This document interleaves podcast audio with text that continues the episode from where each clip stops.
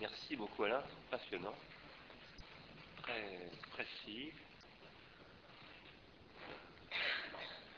Est-ce que pour, euh, partir de Foucault, il me semble que ne faut pas oublier que sa, préoccupation, était de dire l'homme est passionnément attaché à, l'asservissement, c'est-à-dire à toutes les techniques, euh, j'allais dire, de, dressage, et que son, obsession, c'était dire il faut trouver une trajectoire pour arriver à s'émanciper, ce que nous appellerions depuis si longtemps l'individuation. Je ne crois pas qu'il y ait.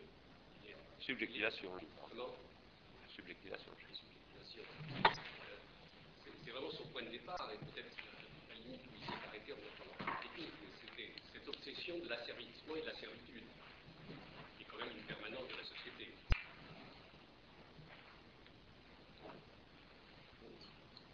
Je, je, j'ai- j'ai- euh, je suis pas sûr que ce soit à ce point lié comme ça dans, la sortie de ce, problème.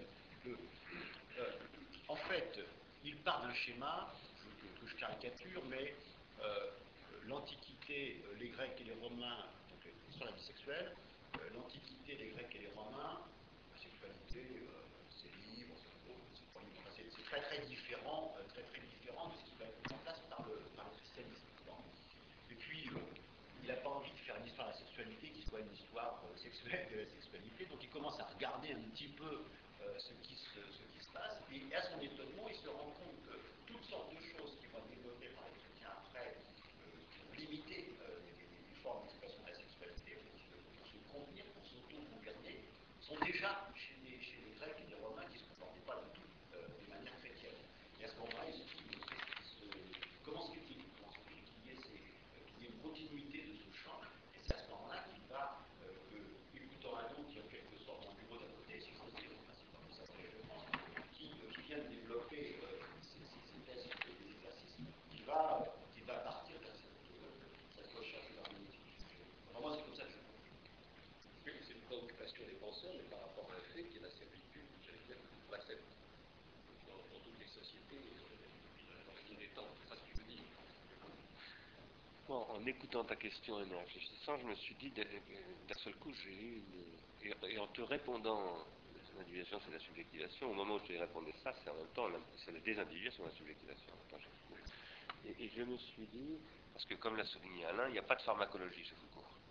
En tout cas, moi, je l'ai jamais trouvé. Et j'ai trouvé ça d'autant plus surprenant que c'est quand même un historien de la médecine avant tout, qu'il a commencé par là. J'ai quand même assez bien regardé les textes euh, du début, partout il parle de la médecine. Tout cas, les grands textes connus, parce qu'il y en a plein qui disent que je n'ai pas lu, mais il n'y a jamais un mot sur les médicaments, l'industrie l'industrie euh, pharmaceutique, etc. Travailler la mémoire. Mais oui, mais, oui, mais là, euh, c'est pas c'est plus la médecine, justement. C'est plus la médecine au sens où il avait parlé euh, dans le sillage de Canguilhem de la médecine. Bon. Mais, alors, moi, j'ai beaucoup insisté sur ce point, parce que je pense que c'est ça la faiblesse euh, de l'analyse de Foucault. Euh, là où il parle des hypomnémata, précisément, il ne parle pas, même si- même s'il en parle, mais sans le. En revanche, la subjectivation chez lui est ambivalente comme le pharmacone. La subjectivation chez Foucault, ça veut dire à la fois l'asservissement et la libération. Enfin, la libération. Pas sûr qu'il qu'il- reprendrait le mot libération à son compte. Mais en tout cas, l'in- l'individuation, précisément. Euh, et ça, c'est très intéressant. Ça, ça vient de me venir en te- t'écoutant, me dire, tiens, mais il y a peut-être finalement un pont pharmacologique à faire sur ce plan-là avec Foucault.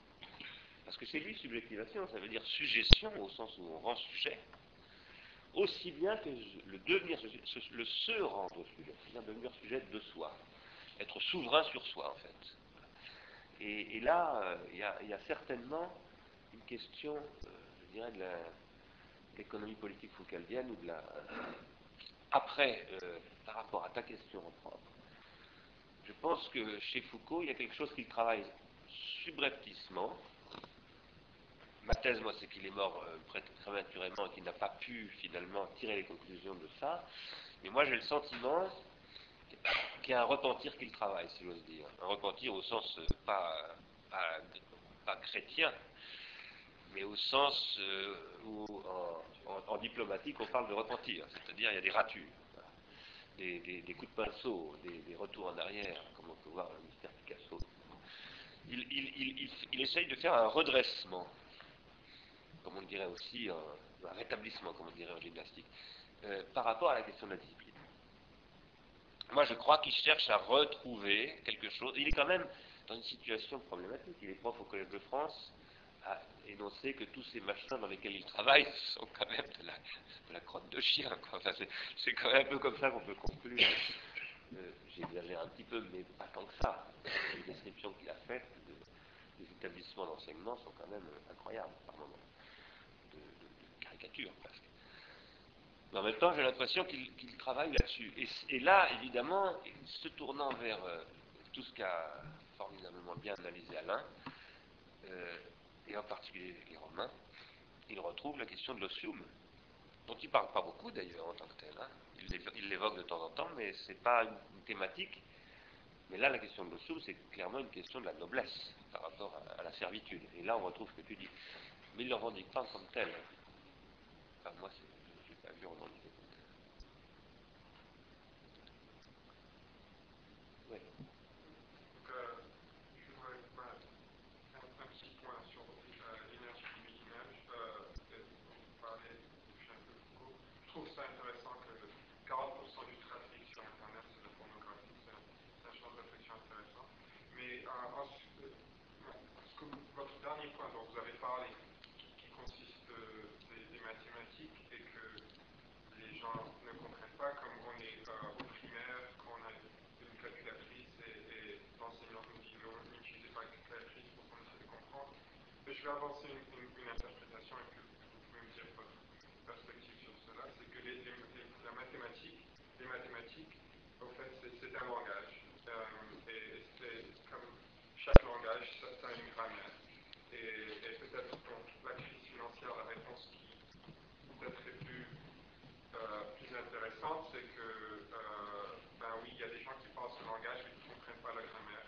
Et c'est pour ça qu'on est dans cette situation-là. Et euh, chaque langage a une interprétation. Et chaque langage donne un sens à des choses. Et au fait, l'écriture de soi, dont vous parlez, c'est que ça réduit l'espace entre interprétation et sens. Et au fait, la télévision, euh, et, pourquoi j'approuve des efforts contre la télévision, c'est que ça inverse la relation. C'est-à-dire que ça donne un sens, un gros sens, mais on ne peut pas interpréter facilement. Donc, euh, vous pouvez voir une, publicité et, vous allez acheter quelque chose, mais vous n'avez aucune idée pourquoi vous avez acheté quelque chose et vous êtes rentré dans le magasin. Et, c'est intéressant parce que aussi d'un point de vue numérique, on parlait de lecture numérique, c'est qu'une vidéo, c'est la chose qui prend le plus d'espace euh, en termes de mémoire numérique, euh, plus que du texte, de l'audio, et ainsi de suite. Et donc il y a beaucoup d'informations qu'on comprend pas et qui sont difficiles à interpréter. J'aimerais votre point de vue, et merci pour un excellent ce à quoi je pensais à propos de l'exemple du calcul, ce qui m'a plu en voyant cette vidéo de la maison de la géométrie, c'est euh, j'ai pensé au, euh, à la mise en place de la comptabilité euh, par Pacioli, à la, Renaissance. Et puis j'ai pensé à, ce que à ce qu'écrit Benjamin Franklin, qui a été commenté par, euh, Weber, c'est-à-dire cette, euh, euh, capacité la maîtrise par le capitaliste financier, puis par le bourgeois, mais aussi par, le paysan, hein, jusqu'à un certain point, de, de la géométrie, hein,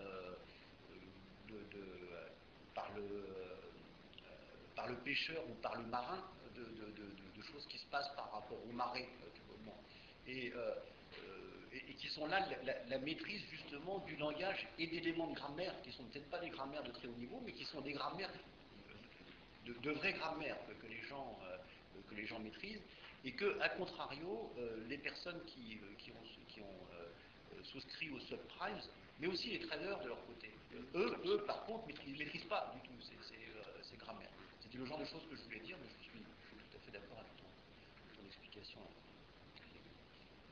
sur ce plan-là, d'ailleurs, ce que vous avez évoqué la calculatrice. je pense qu'il va falloir qu'on revienne sur la question de la prolétarisation. Parce que, en fait, ce que tu soulignais à propos de la maison de la géométrie, euh, c'est un processus, c'est d'ailleurs peut-être vous, chez qui dans le séminaire qui a parlé de prolétarisation, euh, généralisée, une prolétarisation qui est plus simplement appliquée d'une part aux producteurs et d'autre part aux consommateurs, ça commence maintenant à en être assez conscient, mais finalement à tout le monde, y compris aux capitalistes. Y compris aux, capitalistes, ou disons à ceux qui les servent, euh, à, ce qu'on appelait autrefois les, comment on appelait ça, les, il un nom, je me souviens plus, enfin, les grands commis de l'État, les, enfin voilà. Euh, là, c'est pas les grands commis de l'État en l'occurrence, c'est à peu près exactement le contraire. Mais euh, ça, c'est. Et,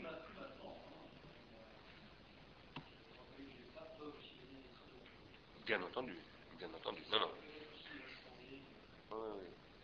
Oui, mais pendant très longtemps, l'État s'est justement défini par le fait de, et les grands commis de l'État, euh, par le fait d'être justement pas ça.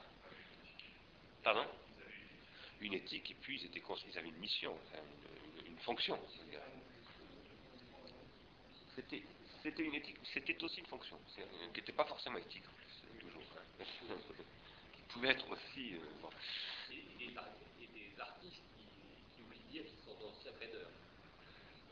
Oui.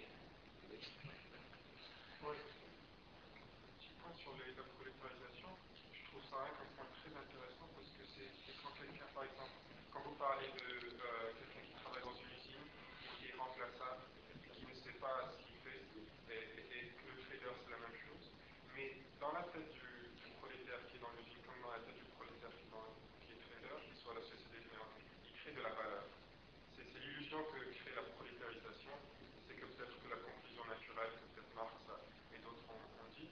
Donc euh, la crise, c'est au fait des, millions de traders qui sont à Shanghai, à New York, à Dubaï, qui pensent de la valeur. Et puis, euh, au fait, c'est que des prolétaires et cette valeur a disparu, ce qui est totalement normal.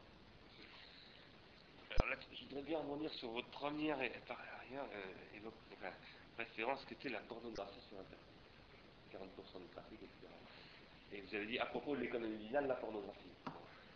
La pornographie, est-ce que ça n'est pas la prolétarisation de l'activité de l'économie libidinale Je veux dire par là que, euh, parce que qu'est-ce que c'est que euh, une prothèse pornographique, une photo pornographique, un film pornographique, une relation pornographique, ou, plus généralement, ce qui n'est pas forcément pornographique, disons une relation de prostitution, euh, si ce n'est pas un court-circuit du processus d'individuation, en quoi consiste en principe l'économie libidinale, qui n'est justement pas seulement la satisfaction C'est aussi ça, mais jamais seulement ça. Tout comme le travail n'est jamais seulement, parce que c'est un vrai travail selon moi, hein, une satisfaction des besoins subsistentiels de celui qui travaille, la reproduction de sa force de travail, mais aussi un supplément euh, d'existence, c'est-à-dire ce qu'on appellerait reconnaissance dans la dialectique euh, hegelienne ou autrement. Et, la prolétarisation, ce serait un court-circuit de ça. mais la, pornographie aussi.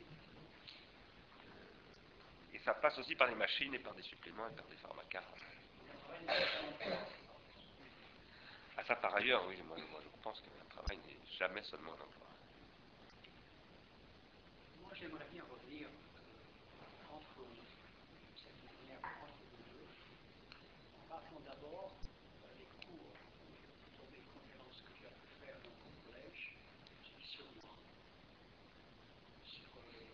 l'évidente position un peu tristoune sur moi actuellement, la nécessité à la fois poser sur moi, de critiquer sur et d'en arriver à quelque chose qu'on a sûrement critique. Je voudrais bien pouvoir euh, euh, relier ça à ce qu'on a entendu à propos de Foucault. Parce que la question là, dans le dernier Foucault, euh, tout ce qui critique en disant finalement ces histoires de pratique ce soir, ce sont, euh, c'est une espèce de massive régression vers la vie privée. Comment est-ce qu'on va pouvoir tirer gouvernement de soi le gouvernement des autres Une des réponses les plus remarquables et les plus bénéfiques du Conseil, je pense, parce que c'est un, exemplification du passage de la, euh, l'individualisation psychique à l'individuation collective, c'est ce qu'il appelle le- le- l'antinomie du garçon. En Grèce, il y a des gens, il y a des hommes qui adorent baiser avec les faibles. Et c'est un- c'est toute une culture qui tourne autour de ça. Et à un moment donné, euh, l'amant âgé se trouve obligé, à mon avis, s'il travaille sur moi, il se dit, oh oh, si je continue comme ça, mon bien-aimé, il va se faire déconsidérer. Parce qu'on va dire de lui qu'il euh, qu'il est en position subalterne, il va falloir Euh, c'est un, un très grand moment chez ce Foucault qui aura passé sa vie à tirer à boulet rouge sur les interdits. Là, il retrouve de manière très claire un interdit fascinant. La question que je voudrais vous poser, c'est est-ce qu'on peut en imaginer d'autres? Imaginez d'autres. interdits Euh, est-ce qu'il n'y aurait pas lieu, dans le sillage de Foucault, de revenir au travail de Bernard sur le surmoi critique.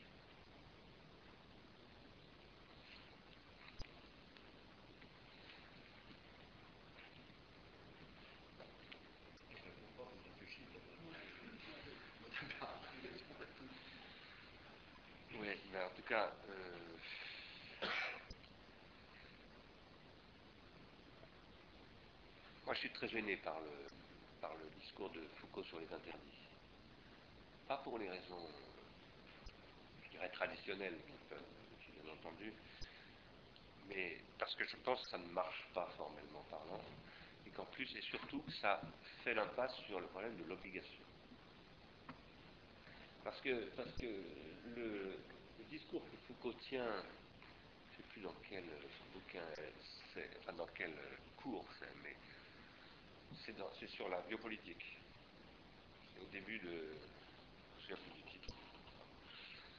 Euh, où il explique pourquoi, contre l'anthropologie, interdit de l'inceste, contre euh, la psychanalyse, enfin bref, ce que tu connais bien, mais je rappelle pour aussi tout le monde il faut penser, il dit, il faut penser les technologies de pouvoir, parce que là il s'agit des technologies de pouvoir. Il ne s'agit pas encore de culture de soi. Il faut penser les technologies de pouvoir positivement, c'est-à-dire comme étant euh, une positivité, euh, les fameuses mailles du filet de la monarchie qu'on va essayer d'améliorer, etc. Donc avec la science de l'État qui va se développer, que lui avait appelle le biopolitique, ça va servir à intensifier et non pas à interdire, à, permettre plus. donc c'est le début du libéralisme en fait, c'est la mise en place progressive de ce qui va conduire à la théorie libérale. Euh, et là, il- désigne donc le point de vue des Freudiens, le point de vue des, des anthropologues, Durkheim et autres, sur le rôle de l'interdit, euh, fondateur du symbolique, on dirait. Tout en disant d'ailleurs, malgré tout, parce que c'est quand même assez- en disant que si la pulsion n'est pas simplement un instinct, c'est parce qu'elle est quand même toujours déjà travaillée par un interdit. Il dit quand même ça. hein. Il dit qu'il ne faut pas confondre la pulsion et l'instinct. Et, si la pulsion n'est pas l'instinct, c'est parce qu'elle est affectée quand même par, l'interdit. Donc il, il ma- il maintient quand même, euh, c'est compliqué hein, sa position. Elle est, à, à mon avis, difficilement tenable longtemps en réalité. Mais quoi qu'il en soit, euh, la première chose qui nous chagrine là-dedans, c'est que la loi n'est pas simplement ce qui interdit, c'est aussi ce qui oblige. Par exemple, la loi de l'instruction publique de Jules Ferry est une obligation pour l'État de garantir à tous les citoyens, n'importe quel enfant, à partir de quel âge ira à l'école. Et ça, c'est très très important. Euh, et on ne peut pas euh, faire l'impasse sur ce point. Alors ça, il n'en parle jamais. Et, ça pose vraiment un problème. Et, la question du surmoi, il faut la voir euh, telle qu'elle passe évidemment par ces questions d'interdiction, de limitation. Il faut aussi la voir comme une question d'obligation. C'est-à-dire qu'elle crée ce que j'aime bien appeler moi des circuits. Euh, un, espace d'échange, un commerce. Elle n'est pas simplement limitante, en tant qu'elle oblige, elle crée des circuits. Et donc, il n'y a pas que les technologies de pouvoir de Foucault. Déjà, la loi permet ça. Et ça, il me semble que Foucault le néglige beaucoup. Voilà. En, tout cas, à cette époque-là. parce que je crois que s'il avait continué ce qu'a ce qu'a décrit Alain tout à l'heure, s'il était allé plus loin, s'il n'était pas mort euh, prématurément, etc., il en serait venu, à travers la question de la discipline, à redire bah, finalement la discipline qui limite est aussi, parce que la Mélété c'est la discipline, sauf que c'est la discipline mille ans plus tard, la Mélété mille ans plus tard, ou 1500 ans plus tard. Il en serait venu, à mon avis, inévitablement aussi à, moduler son propos sur, l'interdit. Après, à propos de la, question du surmoi critique, ben ça je revendique absolument effectivement Moi je pense que, alors d'abord je, n'arrête pas de rappeler en ce moment que Freud n'a jamais dit qu'il s'agissait de, se débarrasser du surmoi. C'est une absurdité incroyable de dire des trucs pareils. Ça se dit, hein. Chez les psychanalystes aujourd'hui, ça se dit, c'est des choses qu'on entend. Et jamais Freud n'a pensé à un truc pareil, au contraire. Dans l'avenir d'une illusion, il, prend le cas, il fait une fiction, euh, une expérience de pensée, comme on dirait en Allemagne. Il dit, imaginons qu'on supprime le surmoi. Il dit, dans les trois heures qui suivent, il n'y a plus rien. Euh, tout de suite, euh, mon, plus vieux copain saute sur ma bonne femme, euh, je le, tue, son fils le venge, enfin bon, etc. On est immédiatement anéanti. Dès que les interdits sont libérés, c'est le massacre généralisé. Donc il est impossible de sus- de suspendre le surmoi. C'est un truc. En revanche, moi j'ai toujours vécu la psychanalyse, qui est une nouvelle technique de soi, une nouvelle culture de soi, comme un rapport critique au surmoi. C'est une critique du surmoi. Pour moi, c'est ça une bonne psychanalyse. C'est une critique du surmoi. Pas du tout quelque chose qui voudrait se débarrasser du surmoi. Il y a des psychanalystes qui disent ça, mais à mon avis, ce sont de graves irresponsables. Et qui discréditent la psychanalyse gravement. Euh, mais euh, quelque chose qui donne une bonne relation à ce surmoi, qui est un mal nécessaire. Comme il y a des fictions nécessaires, c'est un mal et une fiction nécessaire. Euh, en ce moment, je prépare un petit texte sur Dr. Dr. Jekyll et Mr. Hyde. Euh, je, je- je- je lis ce, ce bouquin parce que c'est une histoire extraordinaire. C'est que des icônes de matas. Oui, c'est que du pharmacone. Que du pharmacone. C'est que du pharmacone. Et, et c'est, une, une- une écologie du bien et du mal, ou plus exactement des, des pulsions. hein. Parce que, bon, il y a le bien et le mal, bien sûr, mais à la fin du 19e, ça. Mais plus, c'est beaucoup plus raffiné qu'un discours, un gros discours du mal. hein. C'est, un bouquin absolument formidable, en réalité, et que je trouve sous-commenté. Je suis étonné de- qu'il n'y ait pas eu plus de. Il, il a, il Stevenson, moi, j'avais envie de dire des choses après ton exposé, si, si, vous, personne veut la parole. Oui, alors je vous laisse la parole. Pardon. Oui, il y a longtemps que vous l'avez. Il, il- il l'avait demandé avant vous. Excusez-moi, j'avais oublié. Allez-y. Allez-y. Pour rester en contact, poser une question. euh, Vous avez parlé de de soi, de culture de soi, mais vous parlez de connaissance de soi. Comment est-ce que je suis sur moi Si vous cherchez à, à, à, passer par la volonté numérique d'une technique de soi, comment, comment on peut faire la différence entre ce qui serait une technique de soi le développement de, de soi et une technique d'entretien plus haut.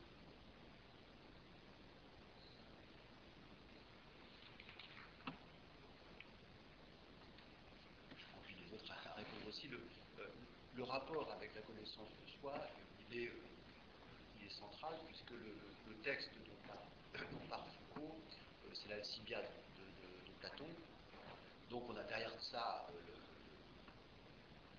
la devise de Delphes, hein, Notice Automne, connais-toi toi-même, qui qui signifie pas entre pour te connaître, hein, qui signifie connais-toi toi-même pour poser les bonnes questions. C'était quasiment, c'est un peu comme, comme Willy King, hein, c'est si tu n'as pas de questions, c'est pas la peine de venir. C'est connais-toi toi-même, prépare tes questions. Ça, le Notice Automne, la Delphes, ça veut presque dire quelque chose comme ça, comme, euh, comme je, je caricature, c'est c'est presque alors, Là-dedans, euh, c'est euh, c'est- c'est bien, euh, c'est- on a bien cette idée de se connaître dans l'Alcibiade, puisque la question c'est comment Alcibiade va-t-il pouvoir être préparé pour gouverner? Il ne peut gouverner, il a vocation à gouverner, mais il ne peut gouverner que s'il se gouverne lui-même. Et euh, à ce moment-là, la question de la connaissance de soi-même est posée en question. C'est pas une connaissance objective, c'est pas c'est pas un bilan de compétences, hein, la connaissance de soi. Euh, c'est euh, justement prendre, euh, prendre soin de soi, avoir souci de soi. Et, donc ça passe par le développement de ces pratiques et de, et ces techniques. Alors ça, c'est Foucault, dans, dans, ses, dans, ses, études, montre après, montre après que justement la culture de soi va sortir de la problématique de la modernabilité, ce à quoi j'ai fait référence tout à l'heure en parlant de la, de la païdéia, même si lui-même euh, n'en parle pas. Et puis, de ce point de vue-là, en tout cas, bon, je, je, fais une réponse dogmatique de Ars Industrialis, euh, le, le, le, pour nous, c'est pas, c'est pas, c'est pas le souci de moi, c'est pas le souci de l'ego, c'est le souci de soi. Et là, c'est les, les, les, le recours que nous avons euh, à, à Simondon, euh, c'est le, le, souci de la manière dont nous nous individuons les uns les autres à travers la, la, technologie, les technologies d'esprit et les hypognémata. Donc c'est bien ça l'idée. Hein, c'est pas. Il faut que ça compte. Il faut que ça passe dans le passage par le second. Pas que ça devienne une espèce d'évidence. Ah oui, soit c'est pas ni je ni moi, c'est forcément moi et les autres. Devient un truc. Moi, ça c'est ce qu'on appelle catéchisme. Oui, c'est vrai. Oui, mais si, tu, si, ça, si ça fait souffrir, ça fait du catéchisme. Non. C'est le truc là, qui tout seul, qui n'a jamais là de. qui n'a jamais d'emprise sur le corps ou l'âme de la conscience.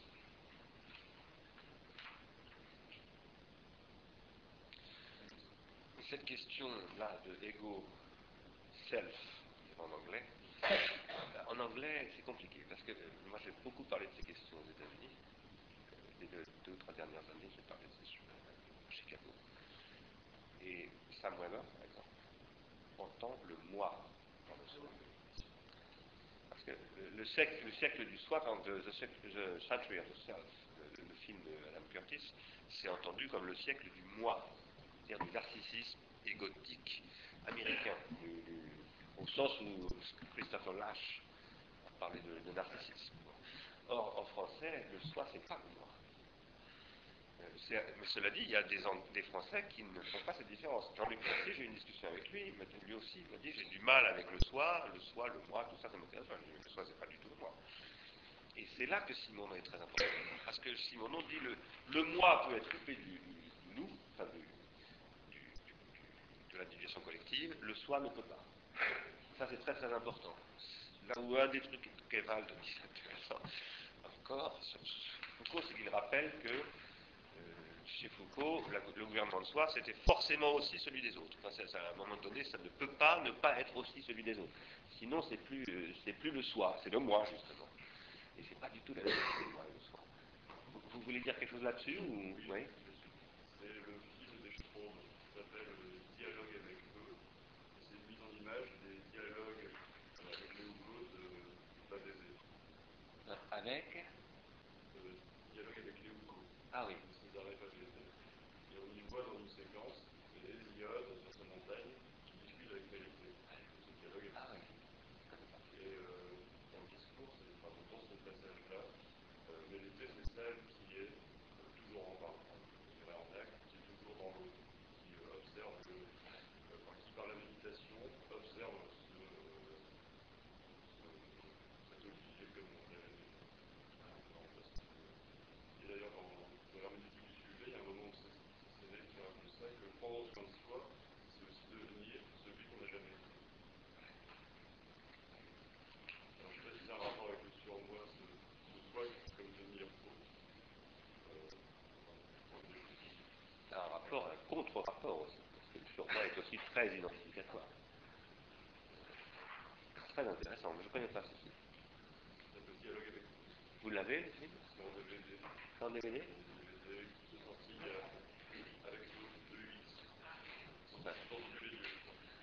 Et on a toute une série de dialogues entre, entre des dieux ou entre des en italien, si tu veux. Moi, je voulais dire quelque chose à votre, question pour aussi enchaîner sur ce que disait Alain. Oui, pardon. Ah, pardon. Non, c'était juste, oui, mais c'est juste pour continuer sur la question, excusez-moi. Parce que je crois que c'est une autre question que vous voulez soulever. Euh, que disait Alain, c'est. Bon, euh, on passe de l'épimélista surtout à.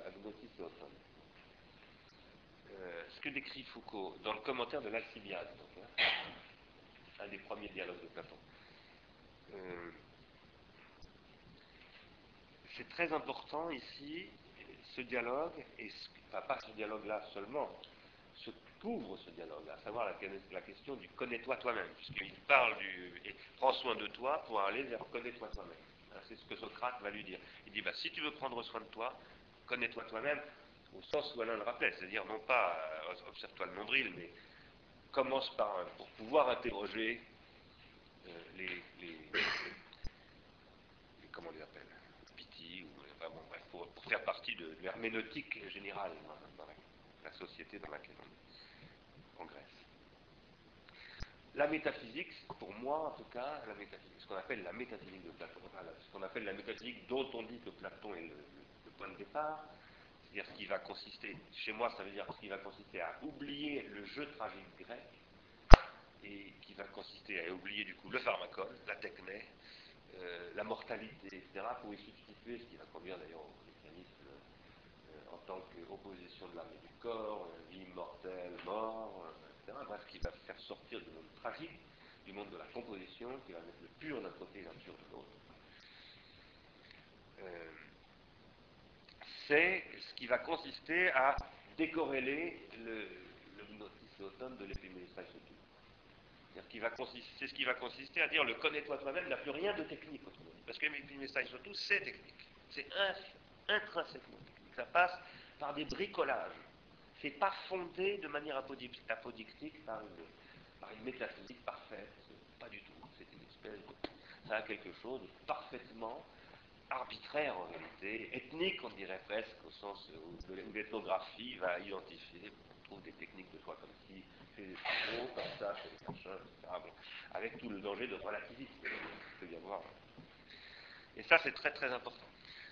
De, voir qu'il y a là, et que dans pour moi en tout cas l'entreprise de Foucault m'intéresse beaucoup parce qu'elle cherche à remonter le courant de tout ça et à euh,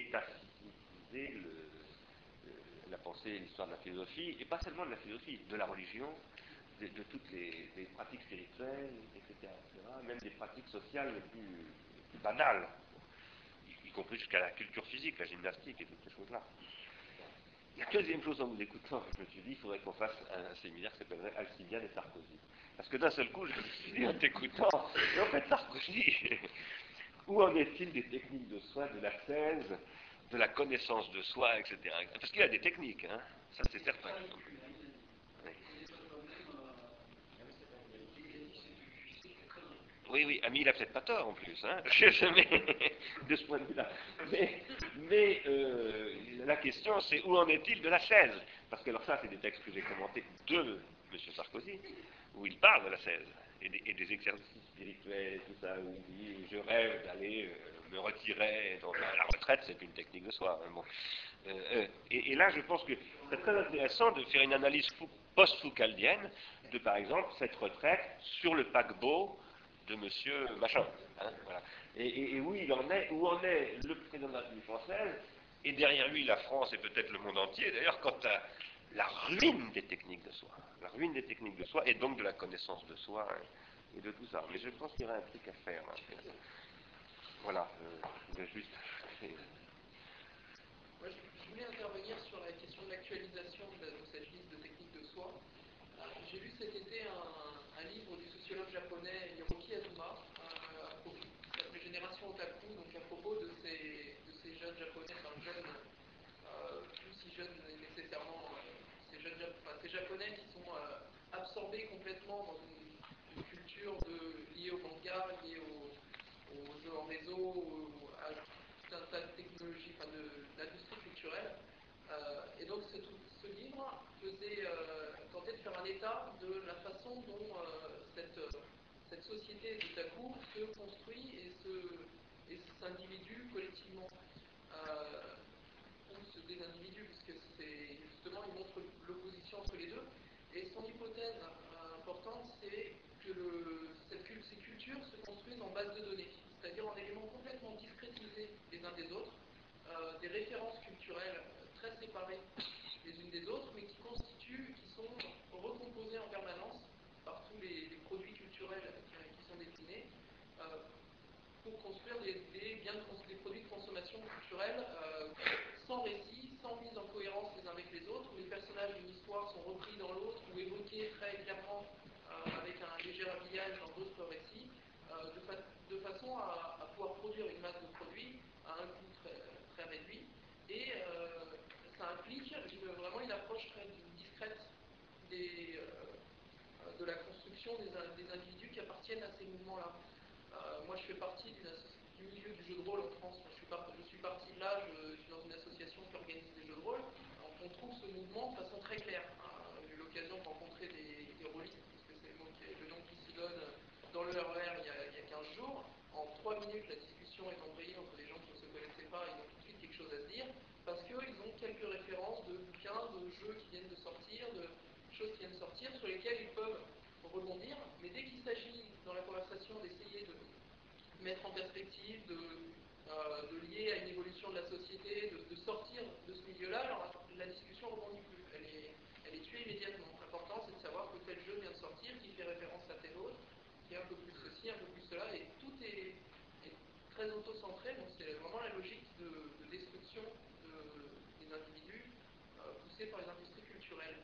Et en même temps, euh, moi dans l'association dont je fais partie, on organise des jeux de rôle grandeur nature, donc costumés, où on, on réunit 200, 300, 500 participants dans la colline pendant un week-end euh, une fois par an. Euh, et là, on, arrive à construire euh, dans cette organisation des moyens d'expérimentation de vie, des moyens de, euh, mise en perspective, de construction d'outils éducatifs, d'éducation populaire, en tout cas on essaye de le créer comme ça, et de création collective, vraiment de mise en commun.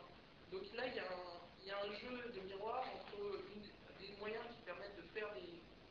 qui, permettent de détruire, qui détruisent pour euh, impact négatif de détruire toute sortie vers la société, et en même temps des, culturelles communes qui permettent de construire tout de suite des outils très efficaces de construction commun.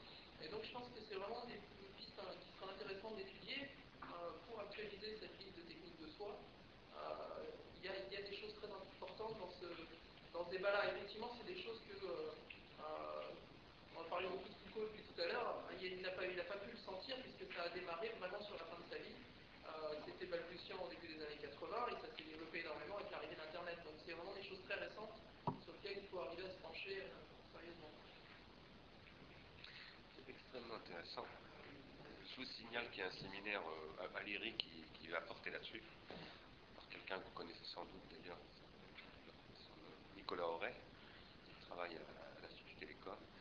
Euh, et c'est très très très intéressant. Fait, ça fait déjà maintenant deux ans à l'IRIC, on fait un séminaire sur les amateurs, et ça s'inscrit dans le, séminaire sur, les amateurs. Et d'ailleurs à ce sujet, je voulais vous dire, euh, j'ai lu le bouquin dont vous parlez, hein, japonais, qui est un, un best-seller en japonais qui vient d'être traduit beaucoup au retard. Oui, mais qui a été un énorme best-seller. Ouais, euh, J'ai été invité au Japon avec l'IRI euh, en totalité euh, à Tokyo au mois de juillet de l'année passée, le 2007. Ils nous ont proposé d'organiser un séminaire, ou plutôt oui, un colloque, sur, les sur la question de l'amateur, qui est une question très importante de la culture japonaise, par exemple. Pas sous ce nom-là, mais et on a, développé tout un machin. Et après, la première action, le premier exposé fait par les Japonais était nos amateurs à nous, ce sont les otaku. Et donc, euh, vos, amateurs qui viennent sauver le monde de l'économie de la contribution pour Ars Industrialis ou, le monde de la culture pour l'IRI, ben pour nous, c'est les types euh, qui, qui, parfois euh, passent à l'acte de manière quand même très problématique.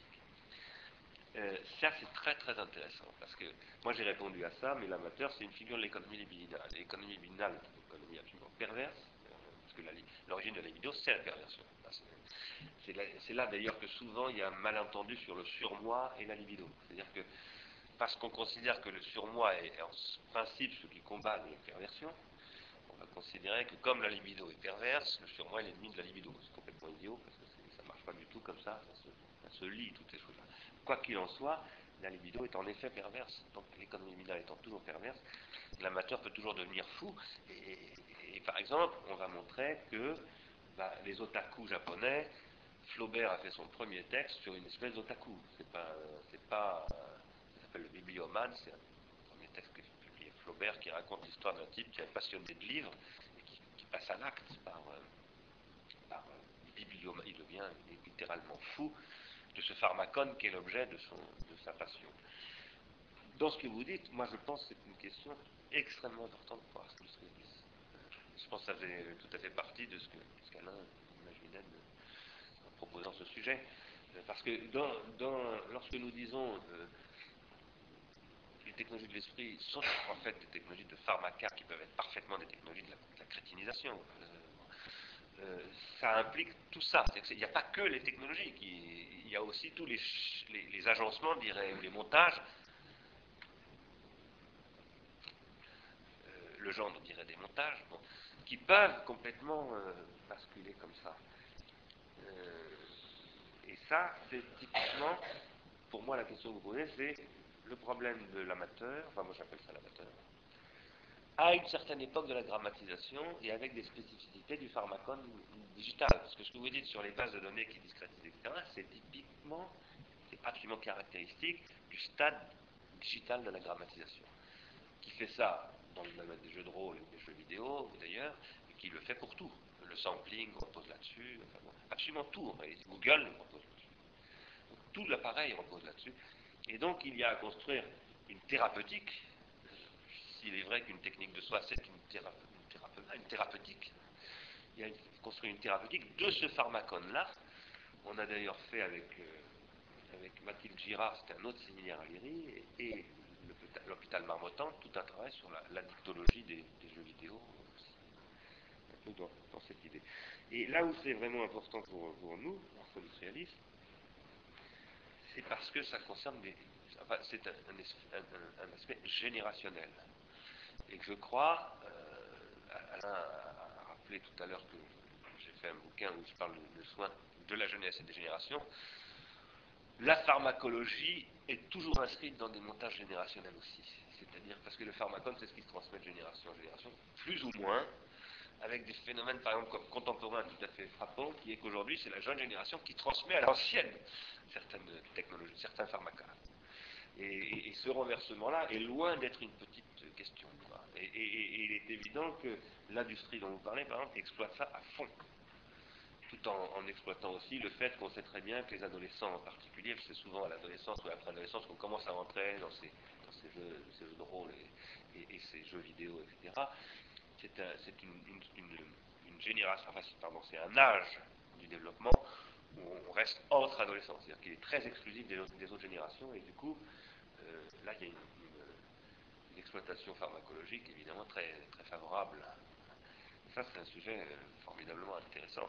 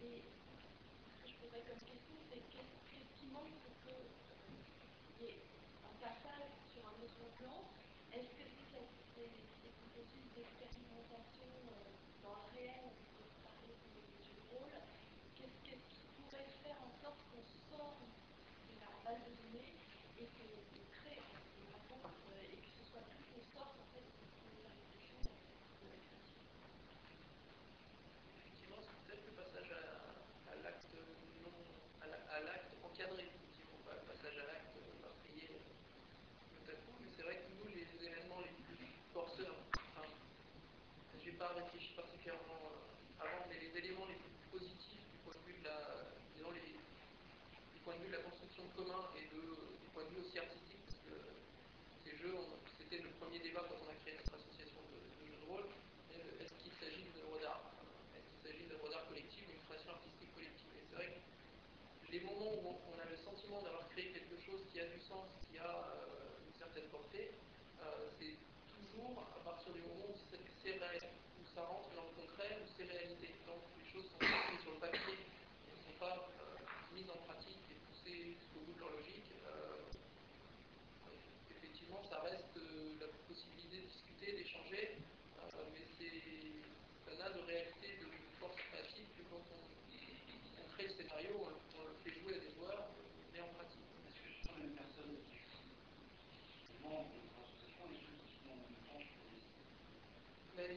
a l'adoption au niveau du. Moi, j'ai commencé à jouer en 96, 97. Euh, et au tournant des, a- des années 2000, on a senti arriver une, toute une vague de nouveaux joueurs très inspirés du jeu vidéo. Euh, et Jusque-là, c'était une communauté euh, relativement élitiste et autour du, du jeu de rôle. Il y a vraiment des effets sociologiques euh, micro euh, euh, intéressants, mais cette évolu- des grands, jeux de rôle par des marques multinationales, euh, la, récupération de tous les, les univers créés par le jeu de rôle dans le monde du jeu vidéo, a fait arriver tout un monde de nouveaux joueurs, a Magic aussi, tout un monde de nouveaux joueurs qui euh, avaient une démarche beaucoup moins collaborative, euh, euh, beaucoup moins amicale, euh, échange au coin du feu, et beaucoup plus performance. euh, euh, je veux tuer du monde pour gagner des points d'expérience. euh, et et c'est vrai que du coup, il y, a une, il y a une différence. Ceux qui organisent ont une démarche vraiment collective. Et ceux- dans, parmi ceux qui jouent, il y a des, des approches très différentes. Donc il n'y a pas de passage possible. Ben, le passage se, fait petit à petit, mais effectivement, c'est un combat. Du point de vue de l'organisation, c'est un réel combat. Comment aller chercher ces joueurs une approche qui n'est pas celle des premiers, de ceux qui jouaient avant cette arrivée massive. euh, comment aller les chercher et les faire jouer euh, et faire construire quelque chose. C'est c'est vraiment difficile. Et avec, souvent, on se retrouve à faire un travail d'explication en dehors du jeu. Euh, je vais intervenir en disant euh, c'est un jeu collectif, euh, là ton jeu empêche les autres de jouer, donc euh, il faut, faut que tu aies une démarche euh, collective dans une association. Et là, ça vient ensemble. C'est- Effectivement, c'est pas toujours évident de le faire dans le jeu en restant. un aspect de, de ce type de jeu du point de vue des techniques de soi, je trouve important, c'est euh, c'est la question de l'adoption. Euh, quand on prend le, euh, les- la, la littérature, la littérature qui, euh, classique, disons, hein, qui met, euh, qui met en scène, les- le rapport des enfants avec leurs leurs jouets, casse-noisette, des choses comme ça, plein de trucs. Il y avait même ça dans un, dessin animé. euh, C'était des personnages, il y avait Mamie qui entrait dans la nurserie. les personnages étaient des jouets eux-mêmes. On voyait que, on voyait que ses pieds, c'était elle qui rythmait. Dit quelque chose tout c'était à l'époque de mes enfants. Et la chose importante, c'était la, dans les jouets traditionnels, c'était la poupée, les petits soldats, etc. C'était euh, le- le- c'était l'adoption. La possibilité pour l'enfant, à un moment donné, par exemple, de, bah, thème classique de la littérature, de, prendre la poupée ou de prendre le petit clairon, le petit tambour, et puis de, le jeter dans le truc en disant je t'aime plus, euh, un truc sans que personne d'autre le sache, quand même il restait là, et puis euh, bah, six mois après, ou, euh, ou le lendemain, un truc, euh, euh, la fille ou le petit garçon reprendre ce. pouvait le faire évoluer. Les petits soldats, ils, ils évoluaient. hein, Ils n'avaient pas, la même- ils avaient pas le même rôle pendant toute la, la période de la, de la vie de la personne. Alors comment peut se faire cette adoption quand les, quand les personnages, quand les figures sont elles-mêmes industrialisées Ou même d'ailleurs quand elles sont très strictement collectivisées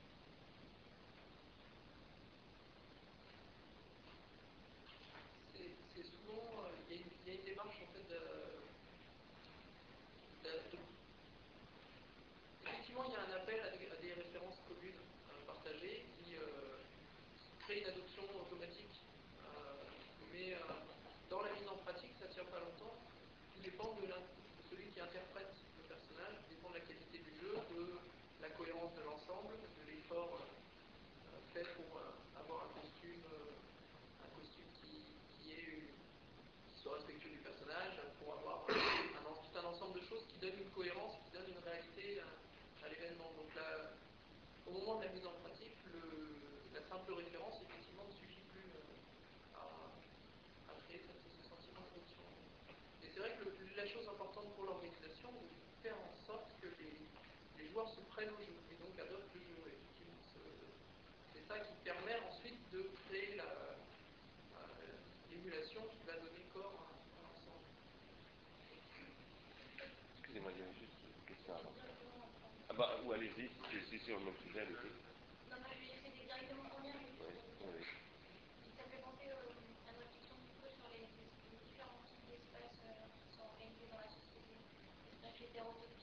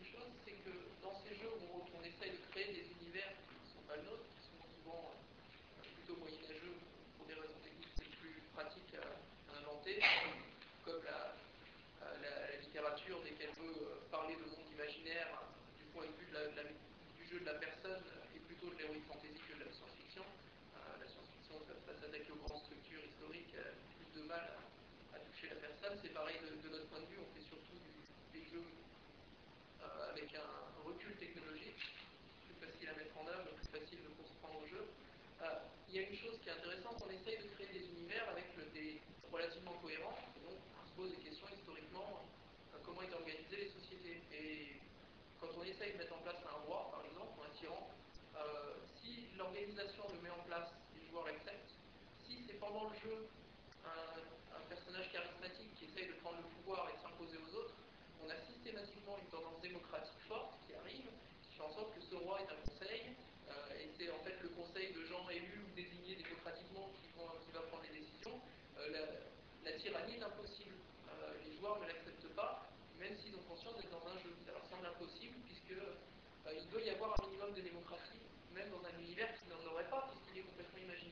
לעשות אותם,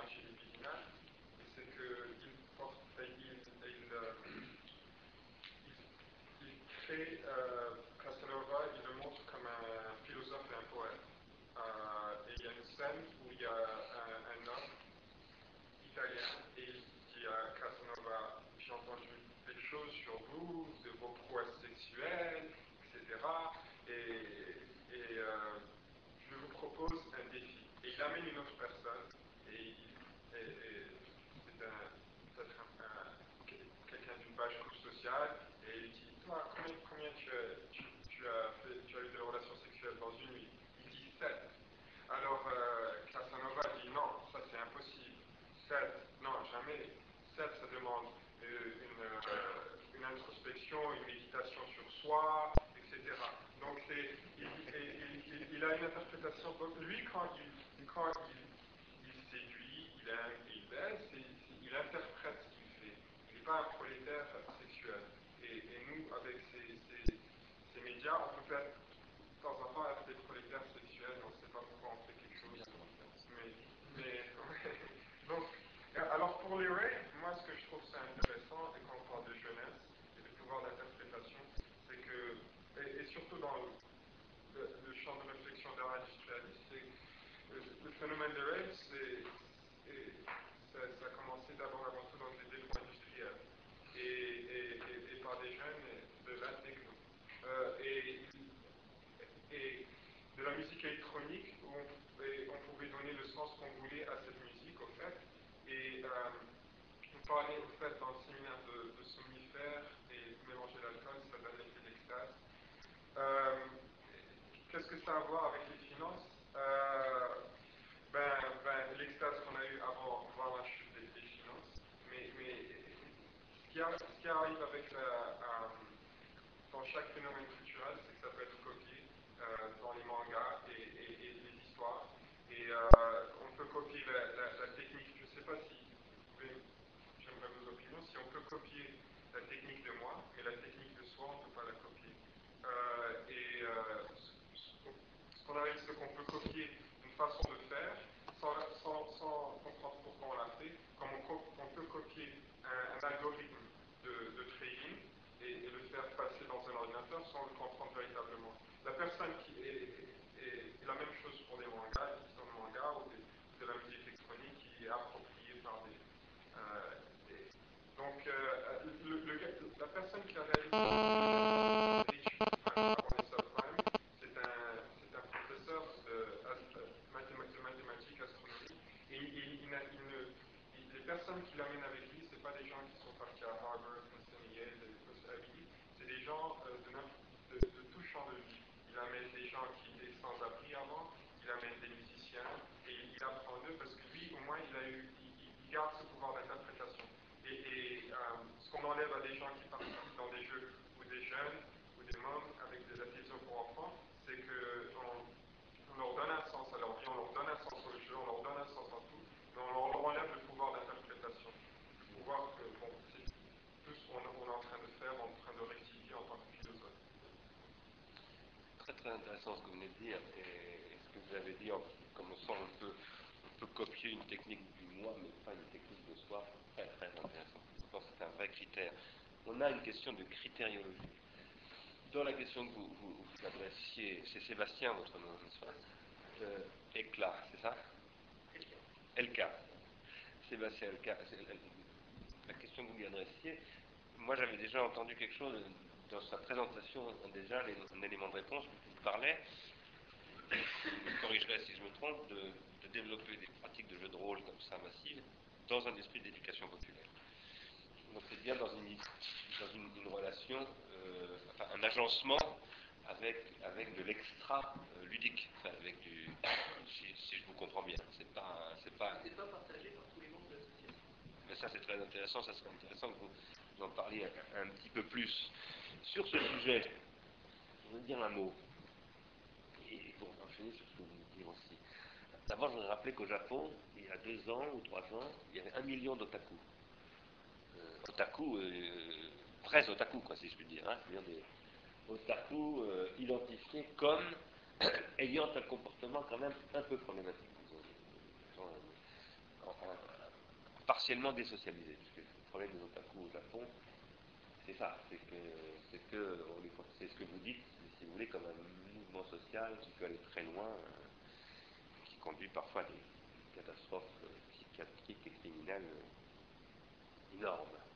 D'ailleurs, à la fin du séminaire dont vous parliez il y a quelques jours, euh, il y a un ami japonais qui vient évidemment, que tu connais, qui m'a dit euh, il y a un passage à l'acte par semaine au Japon actuellement. Au sens passage à l'acte, au sens où j'ai parlé des passages à l'acte de Columbine, hein, c'est-à-dire euh, massacre au pistolet mitrailleur, des choses comme ça, hein, pas des petites, pas des petites choses. On va voir si, si les alerte un peu, mais en tout cas, c'est très très très impressionnant. Euh, sur la question de, disons, des passions, parce qu'on parle des passions on, parle des techniques qui vont permettre de, construire une passion et qui vont éventuellement pouvoir vous happer, qui peuvent aller très très loin, jusque dans le cas de l'héroïne ou de l'opium des individus en totalité. Je voudrais vous raconter une petite histoire. J'étais en Chine il y a un mois et demi ou deux mois. Euh, J'ai rencontré un type qui est un prof de sociologie à Pékin, mais qui est un, français, qui vient de Sciences Po d'ailleurs, et qui est en ce moment en Chine pour faire des, des cours à l'université de Pékin aux Chinois, de sciences politiques. Et il est aussi champion de vélo, il est cycliste. Ça se voit d'ailleurs très très bien parce qu'il a un corps extrêmement musclé, mais absolument éthique, c'est-à-dire pas, pas du tout de graisse, complètement. Enfin, c'est vraiment une boule de nerfs, il est extrêmement nerveux. On voit, on tout ça, sportif, il doit avoir une pratique sportive extrême. Et on parlait de, de, de, médecine chinoise et tout ça, parce que moi je me disais, le grand avenir de la Chine, c'est la médecine chinoise. C'est tout ce que la Chine peut retirer de sa culture de soi, ses techniques de soi. C'est un pays des techniques de soi, la Chine, très très développée. À Pékin, tous les coins de rue, vous avez des barres parallèles, des barres fixes, des, chevaux d'arçon, si on peut dire des chevaux d'arçon, et, vous avez des gens qui font du, sport, absolument en permanence. Aussi parce qu'ils n'ont pas la sécurité sociale, ils ne veulent pas tomber malades, donc euh, ils s'entretiennent beaucoup. Mais c'est quelque chose d'extrêmement frappant. Et donc un jour, ce, ce, type, qui est un champion de, de sport, est allé voir son médecin, un médecin chinois, et le médecin l'a soigné, bon, et puis après il lui a dit, mais monsieur, vous êtes, vous les occidentaux, vous êtes vraiment des gens pas normaux. On ne fait pas du sport pour se détruire. Et vous, vous détruisez.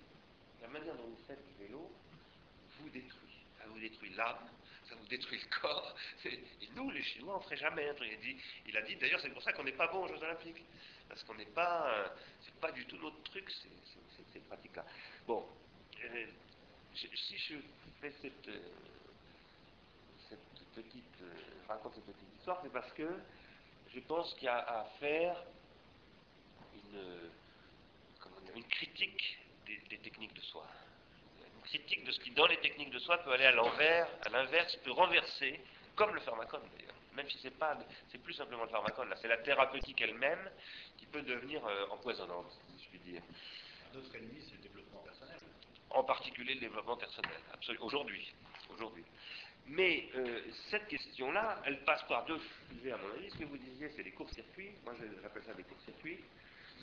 Ce que, vous décrivez avec les, les typologies de Foucault, c'est à un moment donné, la technique de soi, qui en principe est faite pour se socialiser aussi, hein, même si cette socialisation peut se faire dans la retraite. Le moine, typiquement, fait ça euh, elle peut complètement couper, c'est-à-dire qu'elle peut totalement se détacher et ça, ça produit un court-circuit. Donc c'est un problème de, court-circuit et de croissance-individuation. Mais surtout, c'est surtout ça que je voulais dire, qu'en réalité, ce danger-là, il faut s'y exposer pour pouvoir pratiquer la technique de soi. Si on ne s'y expose pas, c'est une technique de soi. Pourquoi? Parce qu'en réalité, l'individuation suppose l'exclusion. C'est-à-dire que celui qui s'individue de la société s'exclut. Il faut s'exclure de la société pour pouvoir se socialiser. Pour pouvoir apporter quelque chose à la société, il faut pouvoir sortir de la société, si je puis dire, pour y rentrer. Autrement dit, la technique de soi, c'est un cursus, et non seulement un cursus, mais un excursus. C'est-à-dire qu'il faut véritablement, euh, euh, il faut excursus, je pas le mot excursus parce qu'il y a exercice dedans, parce qu'il y a extériorité, parce qu'il y a exception, euh, il y a ex, évidemment. Hein, et qui, pardon Est-ce qu'il y a une conscience englobante de ce processus Qu'est-ce que tu veux dire exactement dire que quand tu dis là que c'est un peu paradoxal, c'est un peu oriental, euh, pour pouvoir apporter une contribution à la société, il faudrait d'abord s'exclure. Euh, mon fils, par exemple, depuis un moment, il m'a dit Moi, je sais qu'il faut que je descende jusqu'au fond, et quand j'aurai touché dans le fond, je pourrai remonter. Mais ce sont deux, deux exemples d'attitude qui est difficilement soutenable à long terme. Est-ce qu'on a suffisamment de puissance de projection euh, politique pour imaginer que ce qu'on fait aura ça comme résultat ou est-ce que ça serait plutôt le fruit d'un hasard? C'est les deux à mon avis. Euh, ça peut être les deux. Ce que je veux dire, moi je pense que nous vivons en ce moment une crise de ces agencements-là. Nous n'avons plus les montages pour que ces agencements se fassent. Et du coup, on a des pétages de plomb partout, qui nous menacent d'ailleurs politiquement massivement. En ce moment, a tout ce qui dit dans la presse, la montée de la pression, etc. À mon avis, procède fondamentalement de ça. Et les grandes difficultés, justement, des jeunes, générations sont essentiellement là, parce que, parce que la jeunesse est en exclusion. C'est structurel, je veux dire, euh, plus ou moins, et selon les époques, ça ne se joue pas pareil. Mais pendant des il y a eu, à commencer par les rites de passage et tous ces machins-là, je veux dire, tout ce que décrit l'anthropologie, il y a eu des circuits, des, cursus et des excursus constitués par des jeux de rôle d'ailleurs, mais qui étaient des jeux de rôle faits par la société en tant que telle. Le, le chaman, ça organise du jeu de rôle en permanence. hein.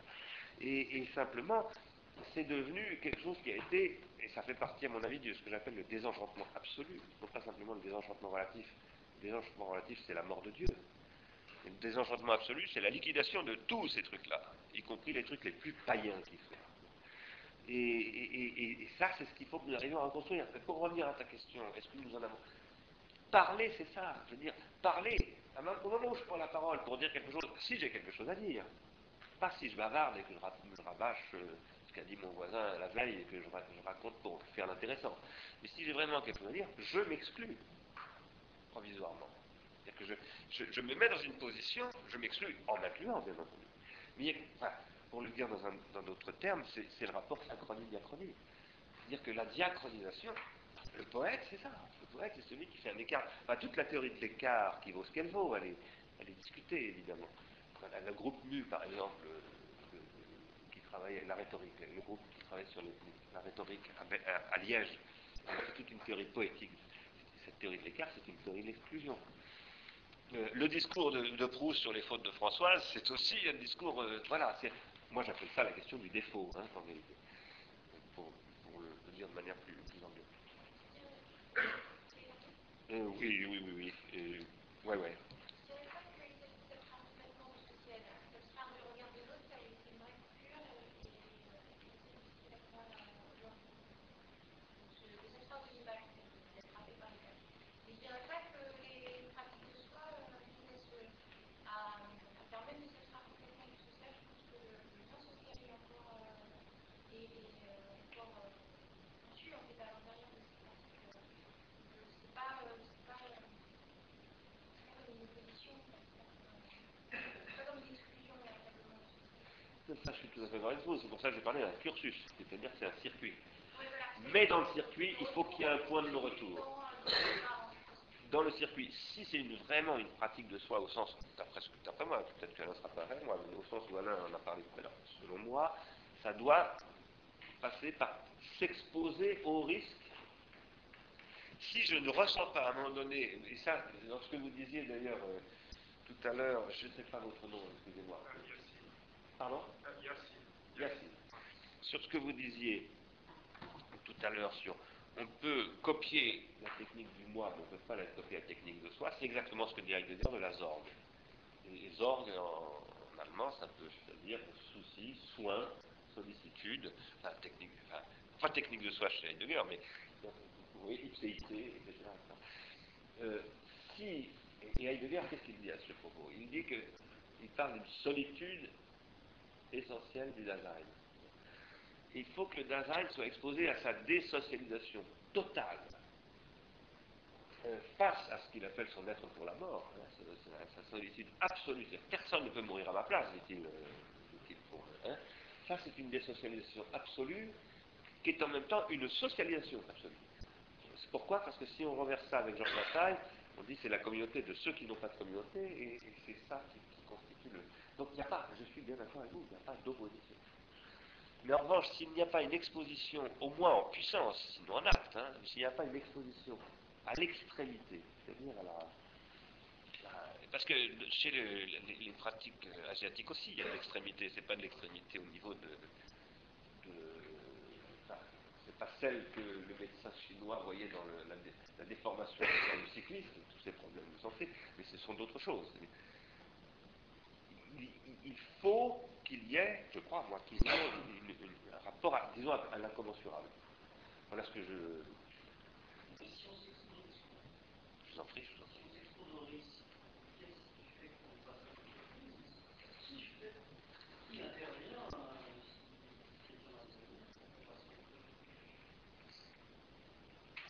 La libido.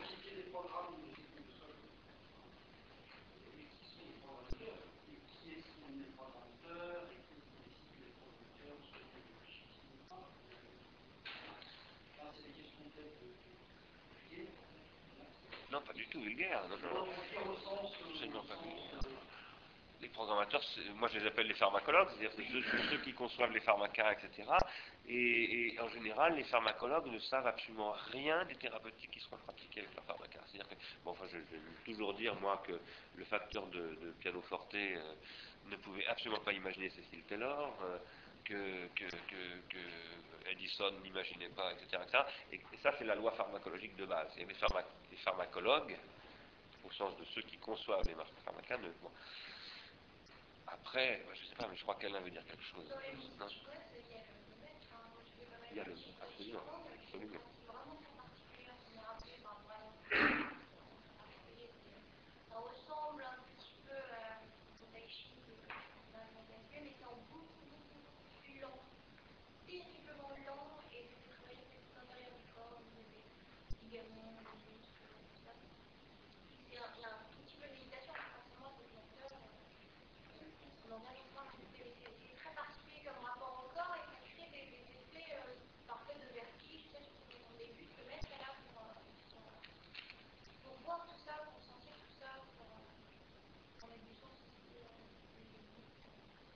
Il y a des maîtres. En principe, c'est pour ça que les questions de génération sont très importantes. En principe, jusqu'il y a très peu de temps, à mon avis, il y avait des transmissions euh, intergénérationnelles qui se faisaient, pas forcément intergénérationnelles, mais disons en tout cas avec des hiérarchies, des- certains qui introduisaient d'autres, etc. etc. Ça, c'est- C'est-à-dire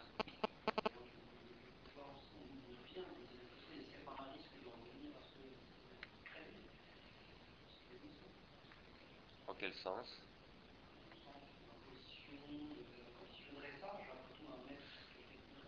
Ah non, sûrement pas. Un maître, c'est justement pas quelqu'un qui ne reste. Non, il faut, prendre le maître. Pardon? Non, un maître au sens où elle a employé le mot maître tout à l'heure. La différence, je pense, entre le maître et le dresseur, c'est que le maître s'adresse à quelqu'un de singulier, donc il perçoit la singularité tout en et il peut le faire, enfin, c'est un exercice généraux, évidemment, tout le monde, mais quand il, quand il s'adresse à la personne, il s'adresse à une personne singulière. Le dresseur, il s'adresse à n'importe qui, euh, euh, attention, euh, C'est-à-dire le maître, au sens où vous en parliez, c'est un maître qui au sens où, par exemple, dans les, arts martiaux orientaux, on parle de maître. C'est un maître où, à mon avis, on- Socrate parle encore de maître. C'est pas le maître de la maîtrise de Hegel. hein. Non, en fait, il est au service de, il est au service de son élève, ce maître-là.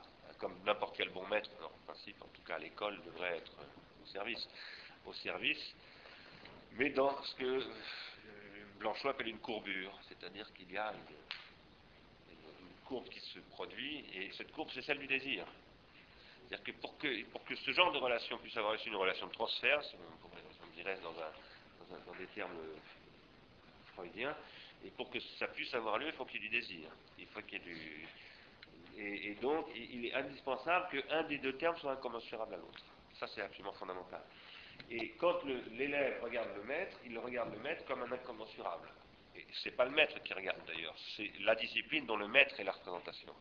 Et il voit dans cette discipline quelque chose d'absolument incommensurable, ce que moi j'appelle ça une consistance. Mais quand le maître regarde l'élève, lui il voit un incommensurable dans l'élève, mais il ne le dit pas à l'élève. C'est ce que vous disiez, qu'il voit la singularité de l'élève, sinon c'est pas un maître. Mais il sait se tenir en réserve, c'est-à-dire qu'il sait ne pas dire ce qu'il voit. Parce qu'il faut que ce soit l'élève qui, qui, qui- qui dise sa, son incommensurabilité. Si c'est le maître qui le dit à sa place, il n'y a plus d'incommensurabilité. Donc voilà, et ça ce sont des. Ce ne sont pas des modèles euh, de maîtrise au sens où on dit que la maîtrise cartésienne, par exemple, ou la, philosophie, c'est tout à fait autre chose comme figure de la maîtrise. Donc, en fait, le chantier pour construire une pharmacologie de, cette ce serait de former des maîtres. Je ne le dirais pas comme ça parce que, parce que si on le dit comme ça, on voit tout de suite comment on va pouvoir nous, nous réduire en bouillie tout de suite et dire, voyez, on, vous l'avait bien dit. Bon. Même temps, ça rappelle justement l'étape de Ferry la Troisième République. Je suis d'accord avec vous. Mais je dirais, je vais faire pire, il faut former des aristocrates. Je- mais je trouve qu'ils auront plus de mal Euh, à- non, à, à nous désinguer sur ce terme-là. C'est plus, plus compliqué de s'en prendre à des aristocrates qu'aux maîtres, je crois. Mais, mais oui, ma réponse c'est oui. néanmoins. Simon. On peut vous montre euh, ce que je prépare. D'accord. C'est sur l'ordinateur. Je ne sais pas si on verra bien du tout. Non, On va saouler, ouais, on va saouler. Par contre, il faut qu'on prenne le.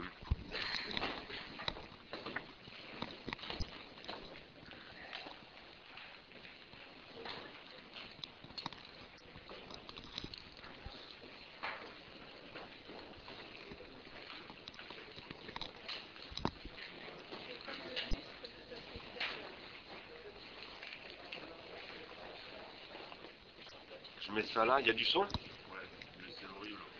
C'est horrible. Comment ça horrible? Qu'est-ce qui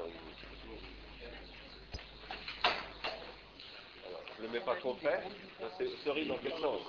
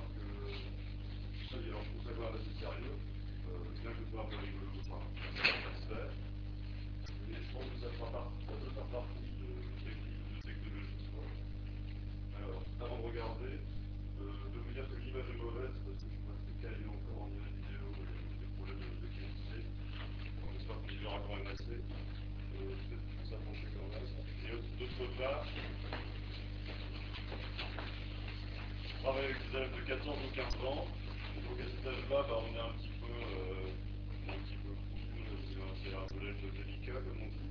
Euh, donc ça transparaît euh, dans, les, dans les films, c'est pas toujours très, euh, très fin, c'est toujours bon. Moi, mon objectif c'était de faire des images vidéo. Euh, donc euh, j'ai acquis euh, la première idée qui venait du alors, ce matin, j'ai couru chercher le PC de valeur parce que le mien était. J'ai pas réussi à en prendre soin d'acheter. C'est- Prendre soin d'un PC, c'est. Et. Euh, c'est ça. Alors, attendez, je sais pas où on est. Non, c'est- quelque chose. Alors, là, ce qui se passe, c'est- que premier, j'ai travaillé environ 4 heures ou 3 heures avec chaque classe. Euh, ce qu'on faisait, c'est que le premier jour, j'arrivais, je montrais la caméra, puis on essayait de mettre au tableau les, euh, les métiers du cinéma euh, et de trouver un scénario. Ça ne marchait pas toujours dans toutes les classes. La deuxième heure, j'imposais directement la caméra, faire des prises de vue, euh, de n'importe quoi, de mais de, ce- de qu'on pouvait prendre. Et euh, je proposais des montages au fur et à mesure de. de... Donc, je vous films pour voir l'évolution de, de c'est la première chose. Euh, la première chose qu'on ait faite. Je propose des montages un peu sexy pour euh, motiver les troupes. Ah mince, ah, qu'est-ce que j'ai fait Alors, ça, je sais pas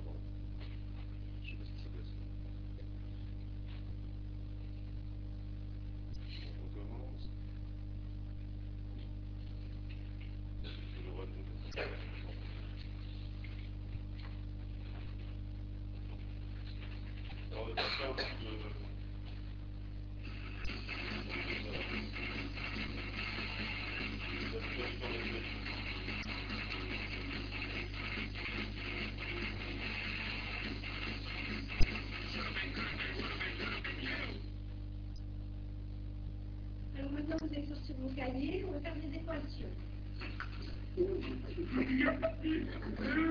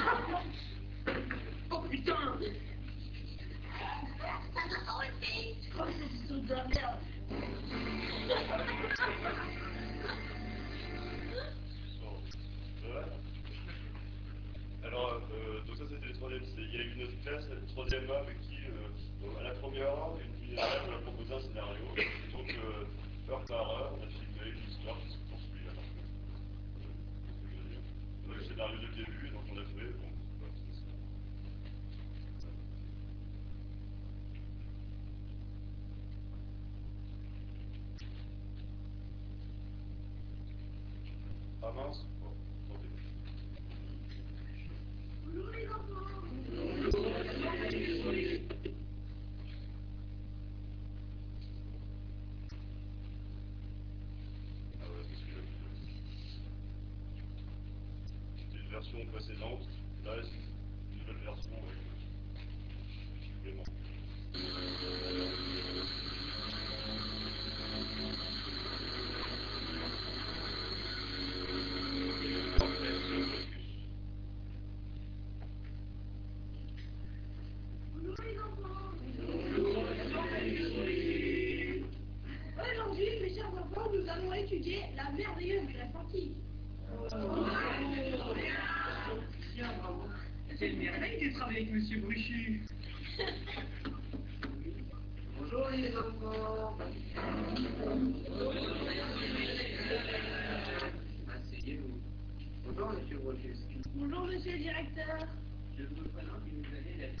exactly.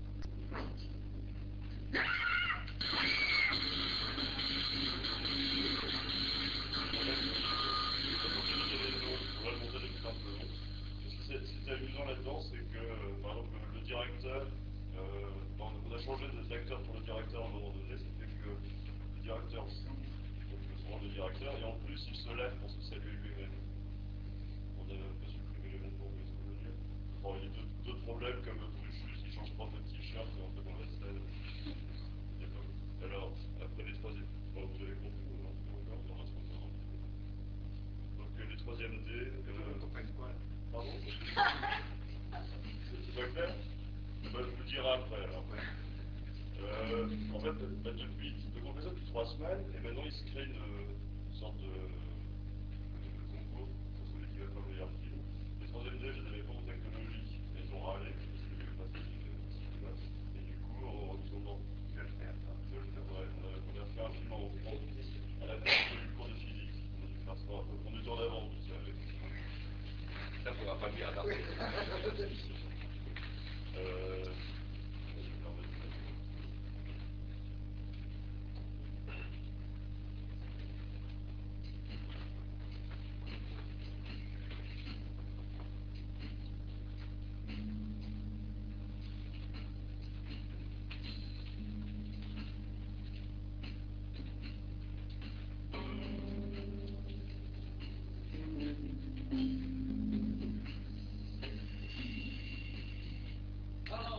L'entreprise nous allons étudier les réactions nucléaires et les malformations génétiques.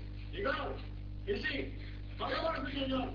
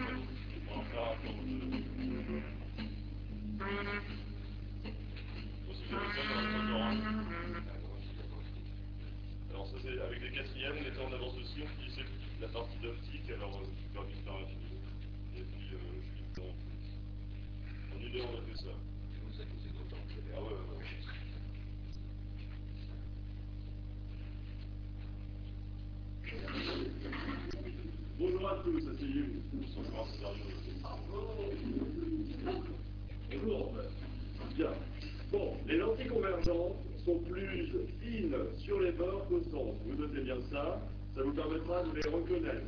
Alors Antoine, vous pouvez nous répéter ce qu'on vient de dire? Ah, bon, prenez bien le également. Alors maintenant, on va faire une interrogation. On est à quart de feuille.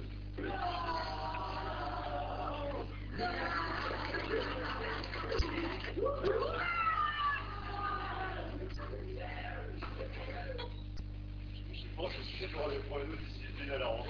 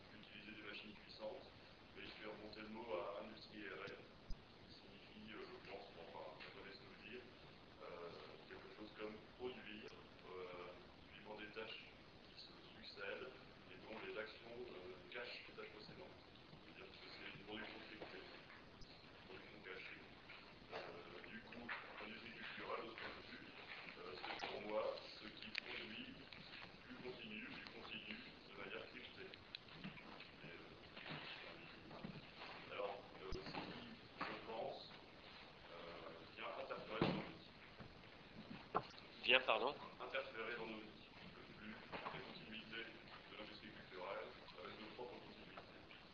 C'est-à-dire je suis dans un état assez euh, capital de, de, parcours. Je me rends compte que les angoisses, enfin, que les angoisses, euh,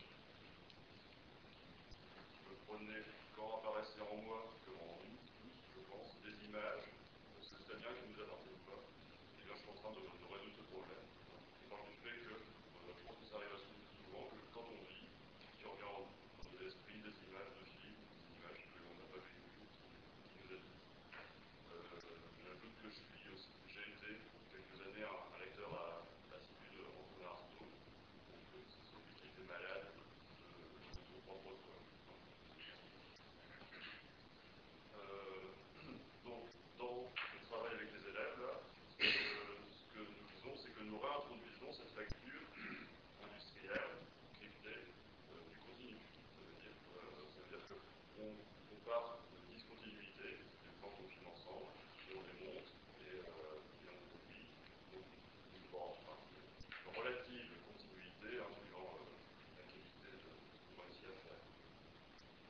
like God.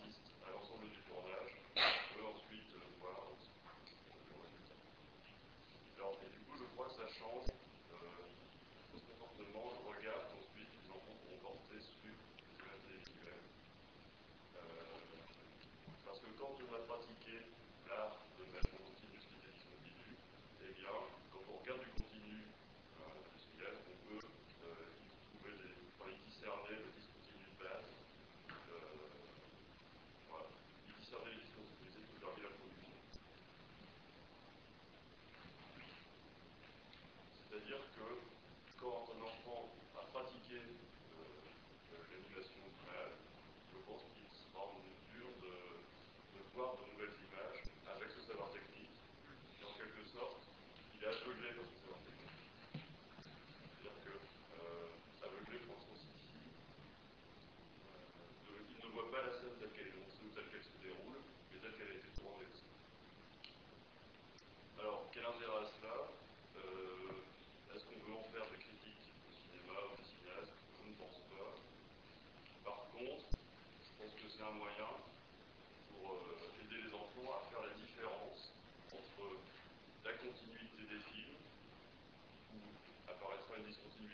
Volgens de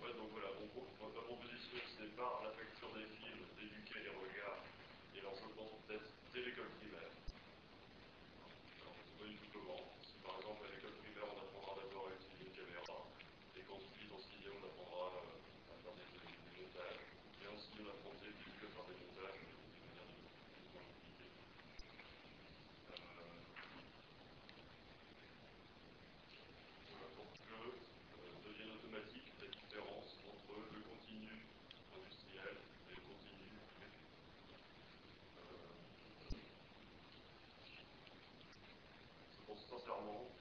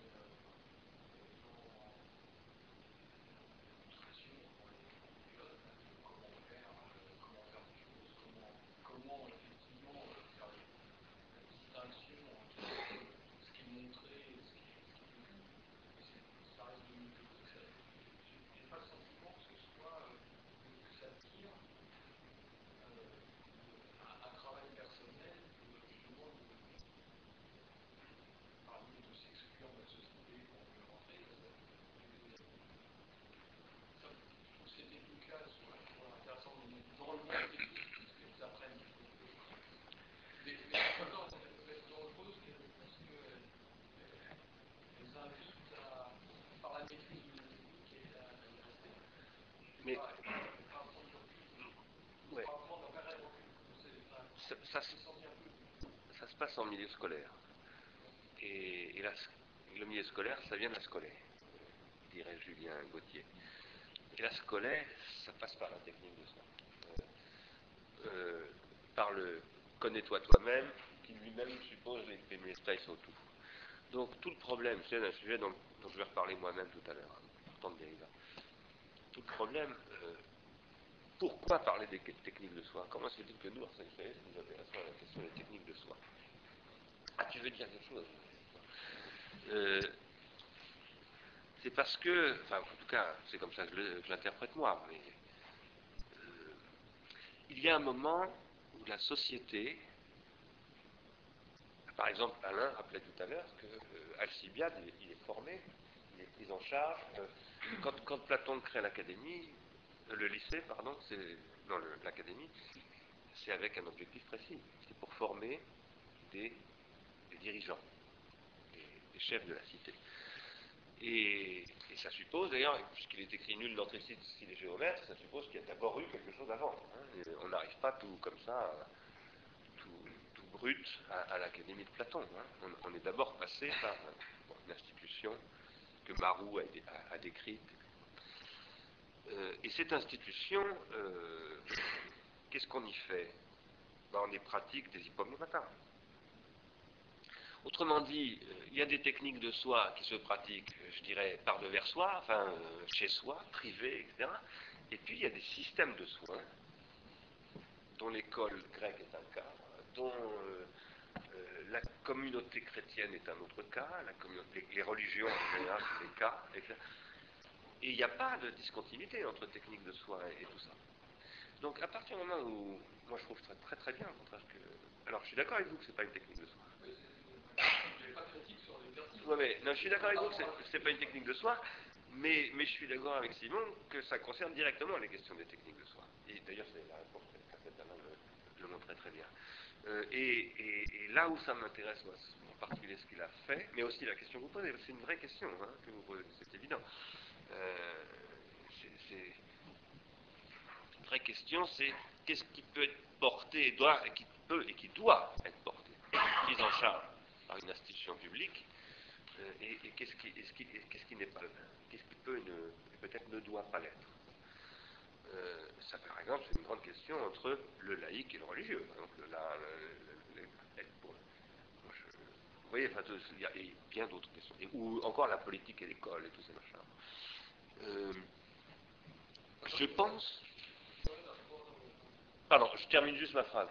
Je pense que là, il y a une question fondamentale qui est le savoir commun du pharmacone. C'est-à-dire que euh, aujourd'hui, dans ce que disait, dans qu'a montré Simon Hassel, euh, et dans ce qu'il a dit après de ce qu'il a montré, on voit qu'on est aujourd'hui dans un non-savoir commun du pharmacone, c'est-à-dire dans une ignorance profonde du pharmacone qui n'est pas du tout. Et ça renvoie aux mathématiques et à la maison des géomètres de tout à l'heure. ça, c'est la prolétarisation. Moi, j'ai essayé de le théoriser dans un livre qui s'appelle De la misère symbolique, où j'ai parlé de ce que j'ai appelé le tournant machinique de la sensibilité, qui consiste à court-circuiter chez le destinataire la nécessité, de la possibilité qu'il se trouve en position de destinateur. Et, là, il se trouve que j'ai écrit un bouquin là-dessus ce moment, qui traîne un peu, mais moi je crois par exemple qu'un une appréciation, je dirais même pas un jugement esthétique, mais simplement une appréciation, la possibilité d'apprécier quelque chose, et de faire que l'image qui m'arrive ne vienne pas me hanter, m'angoisser, me détruire, mais qu'au contraire elle me nourrisse, ça passe parce que je crois être ce que j'appelle les deux moments du jugement réfléchissant, dont un a été pensé par Kant, mais pas le deuxième. Voilà, je pense que Kant a pensé le premier, c'est ce que j'appelle le moment de la surpréhension. Il faut que quand je vois par exemple un film, il faut que, je lis un livre ou que je fais une expérience esthétique en général, il faut que ça me dépasse, ça me surprenne, que je ne puisse pas analyser. Parce que sinon, il n'y a pas d'effet. Il faut que, l'incommensurable me pète à la figure. Mais ensuite, pour que cet incommensurable travaille, il faut que je puisse le partager avec d'autres. Or, pour pouvoir le partager avec d'autres, il faut que je puisse en parler. Et pour que je puisse en parler, il faut que je puisse l'analyser. Et donc, je vais être pris dans une espèce de contradiction. Et ça, je crois que c'est ça que vous avez montré. Enfin, c'est ça qui est en jeu dans ce que vous avez montré. Après, moi, je dirais une chose, mais enfin, je le dis tout de suite, si tu permets, j'en ai pas juste un mot. Parce que je réfléchis beaucoup, beaucoup à ces choses-là. En plus, à, l'IRI, je développe des outils d'analyse de films, mais aussi maintenant qu'on utilise à l'éducation nationale, et ça faudra qu'on en parle, parce qu'il y a maintenant des, dizaines de profs qui le font, qu'on utilise que maintenant comme un outil de production pour faire des... Moi, je crois que à l'école, en matière de formation et de discipline littéraire, et je parle depuis euh, l'école primaire jusque, disons, au baccalauréat. On fait en sorte, et depuis toujours, à ma connaissance, je me trompe peut-être, depuis toujours, que les élèves, d'une part, considèrent des chefs-d'œuvre, c'est-à-dire que soit, soit dans une attitude d'expérience des, ça des grands textes, alors Homère chez les Grecs, etc. On leur fait faire l'expérience de ça. Et en même temps, on les met en position d'écrire par toutes sortes de. D'abord de commenter les chefs-d'œuvre eux-mêmes ou d'écrire des. Et je pense que c'est. Il faut faire. Je crois qu'il faut faire les deux choses. C'est-à-dire qu'au moment où on fait faire un film, bah, comme on vient d'en voir là, ces petits films où on voit effectivement comment très vite on, apprend des choses, il faut en même temps pratiquement regarder des films d'Hitchcock, etc. De, ça, ça me paraît absolument fondamental. Pour que, pour que ces deux expériences de l'analyse d'un côté et de ce que j'appelle la synthèse de l'autre se fassent. Parce que sur un film qu'on a fait soi-même, il faut être un, grand maître pour être capable de faire l'expérience de la synthèse. C'est ce qu'expliquait un très bon documentaire de Jean-André Fieschi sur Fellini, où il montrait Fieschi comment Fellini essayait de voir ses propres films en train de se faire. Et de se mettre dans cette attitude où on oublie tout le côté analytique. On oublie qu'il y avait 50 euh, techniciens sur le plateau, que Anita Ekberg fait 15 crises avant d'être capable.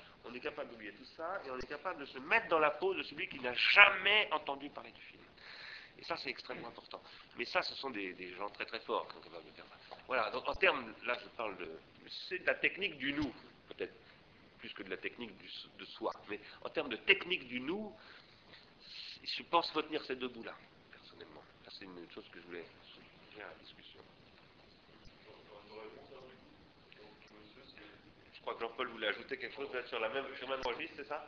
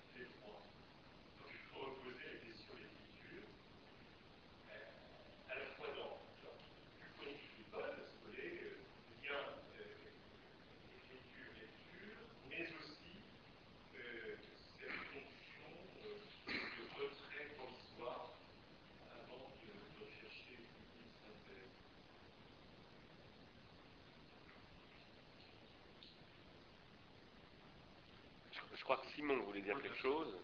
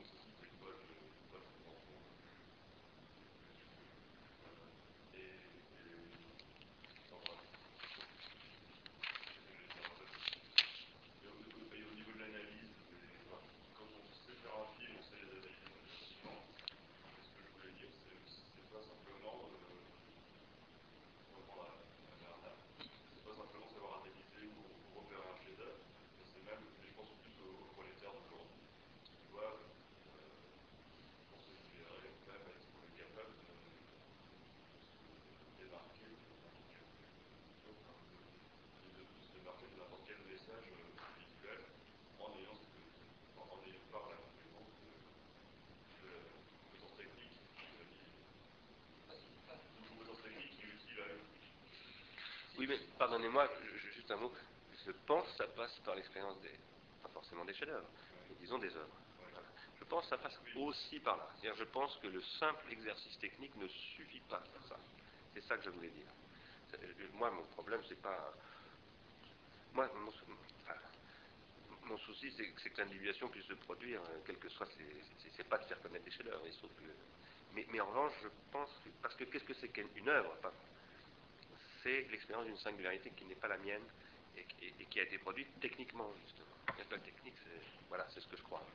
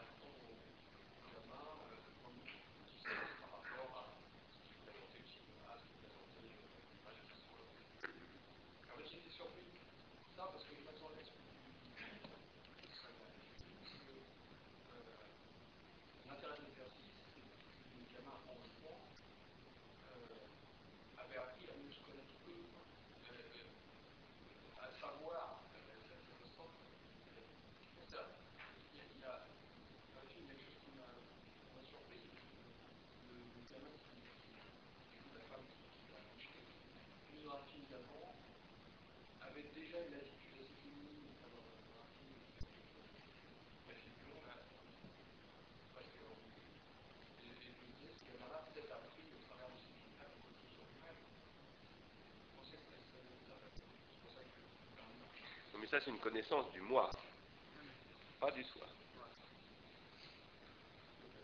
Je crois. Je crois.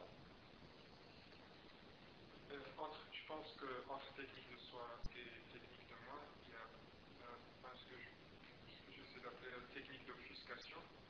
Alors, alors, une technique d'offuscation, c'est pour ralentir le processus entre information et savoir, savoir à sagesse, sagesse à lumière et lumière à révolution. Et euh, bon, plus concrètement, dans les finances, une technique d'offuscation, c'est l'algorithmic trading. Alors, euh, j'ai vu des discours de, grands euh, banquiers, etc., et même avec des prix Nobel d'économie, qui parlaient de, algorithmic trading.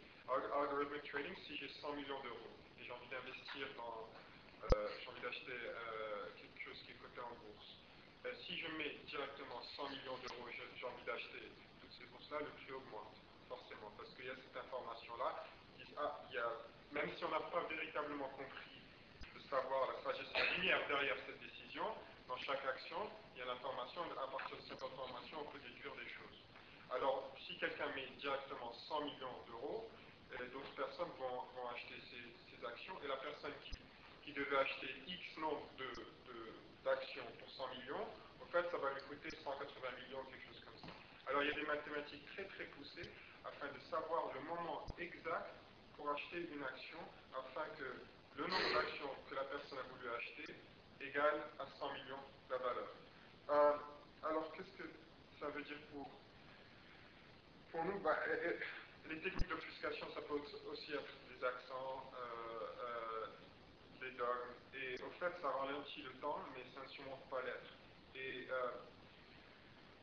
Pour euh, ce qui est intéressant dans l'art, et je ne sais, pas, pour art industrialiste, je, moi, comment j'interprète le nom, c'est que euh, l'industrie, c'est un processus, et il y a une crise. Et, quand il y a une crise, Heidegger et d'autres, on, commence à comprendre comment les choses marchent. C'est pour ça qu'il y a euh, des gens qui euh, un intérêt en, la philosophie, la politique qui augmente de nos jours. Mais euh, donc, quand, votre voiture ne marche pas, vous comprenez comment votre voiture marche. Vous ne vous posez pas cette question tant qu'elle marche. Et donc, il y a un moment, il y a une opportunité maintenant où on peut peut-être faire passer des informations pour que ça se transforme en savoir, sagesse, pour que les gens comprennent ce processus et peut-être essayer de le surmonter. Mais à part la crise, euh, ça, va être temporaire, d'autres personnes vont trouver d'autres processus, il y aura d'autres Henry Ford, il y aura d'autres milliardaires qui vont être créés, et, euh, ce qui nous reste, c'est l'art.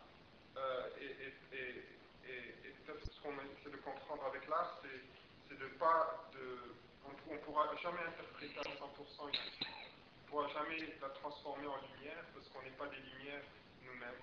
Et on n'est pas la lumière. Donc, euh, ce, qui, peut nous aider à peut-être surpasser tout à fait temps. C'est pour ça que les financiers financent beaucoup l'art, c'est qu'il y a des moments où on peut, dépasser l'interprétation, on n'a pas besoin d'analyser, on ne doit pas euh, avoir des, millions de serveurs pour comprendre ce qui se passe, et c'est peut-être là, on, on, comprend sans avoir compris, on, on, peut comprendre quelque chose sans avoir passé par ce processus, et peut-être, je ne sais pas, vous me corrigez, c'est comme ça que j'interprète art industrialiste, c'est d'essayer de de, surmonter cet espace absent avec une façon, une approche art au processus industriel. Arts industrialiste, je, je, oui, vas-y, vas-y, Jean.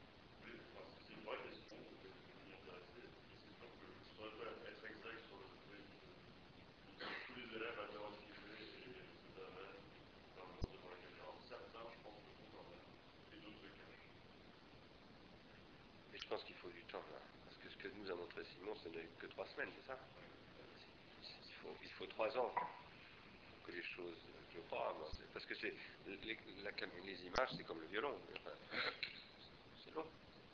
Il faut investir. Je pense que c'est un exercice.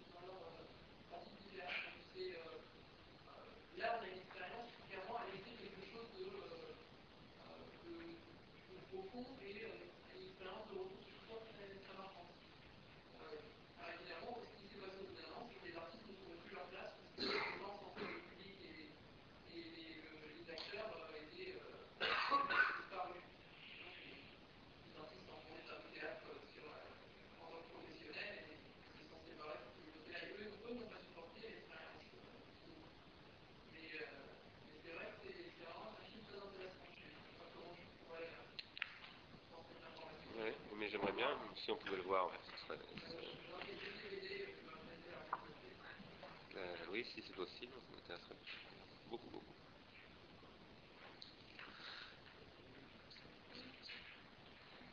Tu veux y revenir, c'est ça? Alors, oui, mais moi je voulais revenir aussi à celle de Jean-Paul. Non, sur Ars Industrialis, d'abord, euh, le nom d'Ars Industrialis, il faut que vous le sachiez quand même, c'est un peu par accident qu'on l'a appelé comme ça. Parce qu'au départ, euh, bon, d'abord, la- l'association s'est aussi faite un peu par accident, euh, comme beaucoup de choses se font par accident. Et, on avait décidé avec euh, Caroline, Georges, ici présents, euh, Catherine Perret et Marc Crépon, de, créer cette association. Je ne vais pas raconter pourquoi, enfin, si vous souhaitez, on y reviendra, mais, et, de créer un site pour lequel d'ailleurs tu, nous as aidé. non? Euh, hein, qui est-ce qui nous a aidé à, à créer le site? Ah non, c'est Philippe Aigrin, voilà. C'est Philippe Aigrin qui nous a aidés au départ. Et, et- et- et comme vous le savez, pour créer un site, euh, il faut avoir un, il faut trouver un nom. Donc on voulait en fait, en fait appeler l'association Osium. Pardon? On est en plein dedans, comme quoi on n'a pas, on n'a pas Oui, oui. nos... On voulait l'appeler Osium, mais Osium c'était pris. Euh, et j'avais aussi pensé à d'autres noms, des Organon, mais c'était pris aussi, etc. Organon, j'avais créé moi une société qui s'appelait Organon il y a 25, 20 ans. Euh, et, finalement, par un coup de chance incroyable, euh, c'est d'ailleurs par nous qu'ils l'avons trouvé, c'est Philippe Aigrin, qui tout simplement lisait des, milliers de, noms de, disponibles. Il a trouvé Ars Industrialis, il m'a passé un coup de fil, il m'a dit ça te plaît Ars Industrialis J'ai dit, C'est comme ça qu'on l'a Ars Industrialis. Euh, Ars Industrialis voulant dire technique industrielle pour moi d'abord. hein. Euh, Ars, en tout cas, dans Ars, j'entends technique d'abord. C'est Ars au sens. euh, mais, mais- mais- dans Ars, dans technique, il y a art. Voilà. Mais justement, on est un peu dans cette. moi, j'aime beaucoup ce, ce caractère indécidé de ce que veut dire Ars. Pardon? Oui, non, mais bien sûr, c'est pas seulement technique, mais, mais je veux dire, c'est pas art non plus. C'est puisque art est un est un fi- finalement quand même un, mot utilisé dans le sens où on l'utilise à notre époque extrêmement récent. Euh, il y a très très peu de temps qu'on parle de l'art dans le sens où nous en parlons nous les, les- modernes quoi. Euh, et moi je tiens à ça, à ce sens-là bien entendu, parce que je fais partie encore Moi, je voulais signaler que lors de là, il y a une réponse à la question que veut dire Ars Industrialis Je ne sais pas si c'est.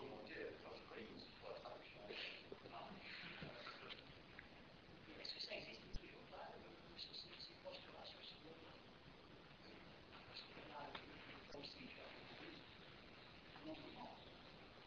Qu'est-ce que ça veut dire Ars Industrialis Donc,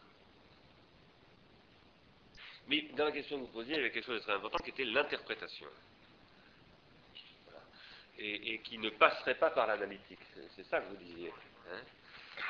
Euh, c'est un petit peu ça que, je voulais dire, moi, à Simon aussi, en disant à un moment donné faire l'expérience de, ce que j'appelle moi le synthétique, au sens, euh, au sens des philosophes, et au sens en particulier le jugement le jugement kantien, le jugement réfléchissant, est un jugement synthétique, enfin, est un jugement dans la mesure où c'est une synthèse. Et, et ça, c'est parce que, bon, j'essaye moi de faire une réinterprétation du jugement réfléchissant de Kant en ce moment, et, j'essaye de montrer que c'est un jugement par défaut, que c'est un jugement qui n'arrive pas à juger en réalité, puisque, puisque le jugement détermine. Un jugement doit passer par un moment de détermination. Si un jugement passe par une prédication, il prédique le jugement. Hein. Un jugement, qu'est-ce que c'est? C'est S et P. Donc S est sujet et prédicat. Le prédicat, c'est une détermination. Il n'y a rien à faire. Donc si on vous parle d'un jugement réfléchissant, euh, c'est-à-dire un jugement où on ne peut pas déterminer, ce n'est pas un jugement. En réalité, c'est un jugement, mais c'est un jugement inachevé. Voilà, c'est ce que je crois. Et ce que je crois, c'est que ce jugement inachevé va devoir en passer par, à un moment donné, une détermination qui va se réinfinitiser ensuite. Il va se, il va se finitiser et ensuite se réinfinitiser. Et j'avais envie de parler en, regardant ce que. Moi, j'avais envie. Et c'est une manière d'aller vers une réponse à ce que disait Jean-Paul. J'avais envie de parler, ce que je dis souvent en ce moment, de la nouvelle vague. Parce que qui sont les gens de la nouvelle vague? Ce sont des gens qui se sont mis à faire des films pour comprendre les films qu'ils regardaient. Donc les, Truffaut, euh, Godard et compagnie allaient euh, chez, chez euh, comment il s'appelait, Langlois, voir des films. Leur truc, c'était pas d'en faire, d'en voir. Moi, je pense que tous les artistes, ce qui les intéresse, c'est de voir, d'entendre. Je pense que si jamais Boulez est un grand musicien, c'est qu'il a envie d'entendre des choses. Et que pour les entendre, ben, parfois il a besoin de les faire entendre.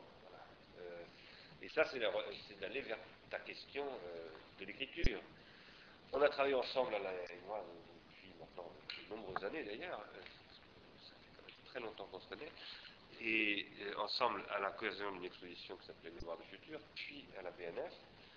Et ce qu'il y avait de commun entre cette exposition et ce qui se faisait à la BNF, c'était une hypothèse qui était de dire que lire, c'est toujours écrire.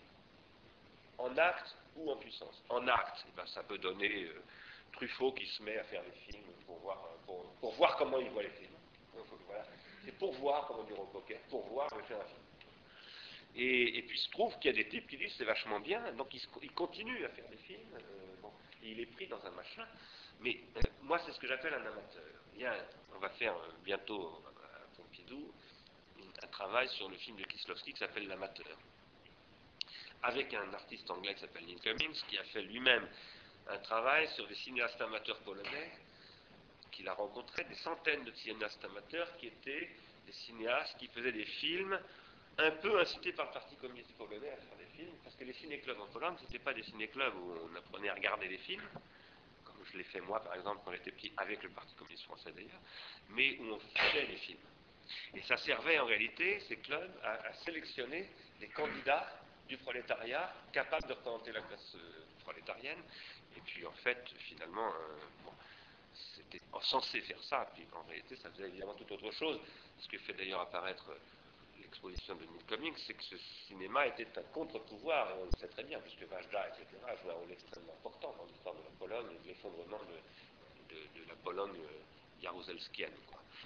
ce que je crois, moi, c'est que, que un bon un bon écrivain, c'est un lecteur. Et qu'accessoirement, il écrit.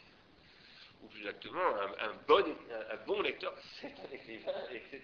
Voilà. Et que, euh, bah, d'ailleurs, c'est ce que met en évidence, à mon avis, aussi euh, Sénèque.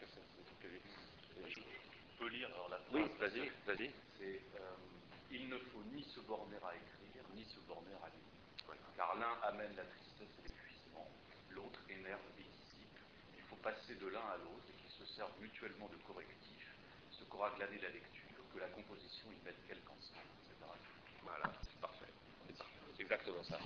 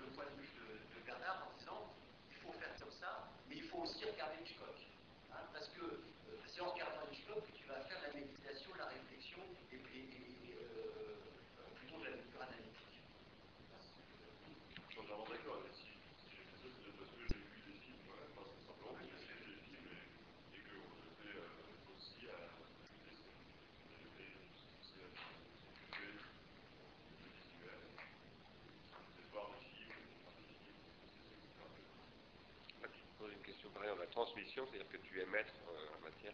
J'y reviendrai moi tout à l'heure à la question de la transmission. Je pense que Johan veut dire quelque chose. En fait,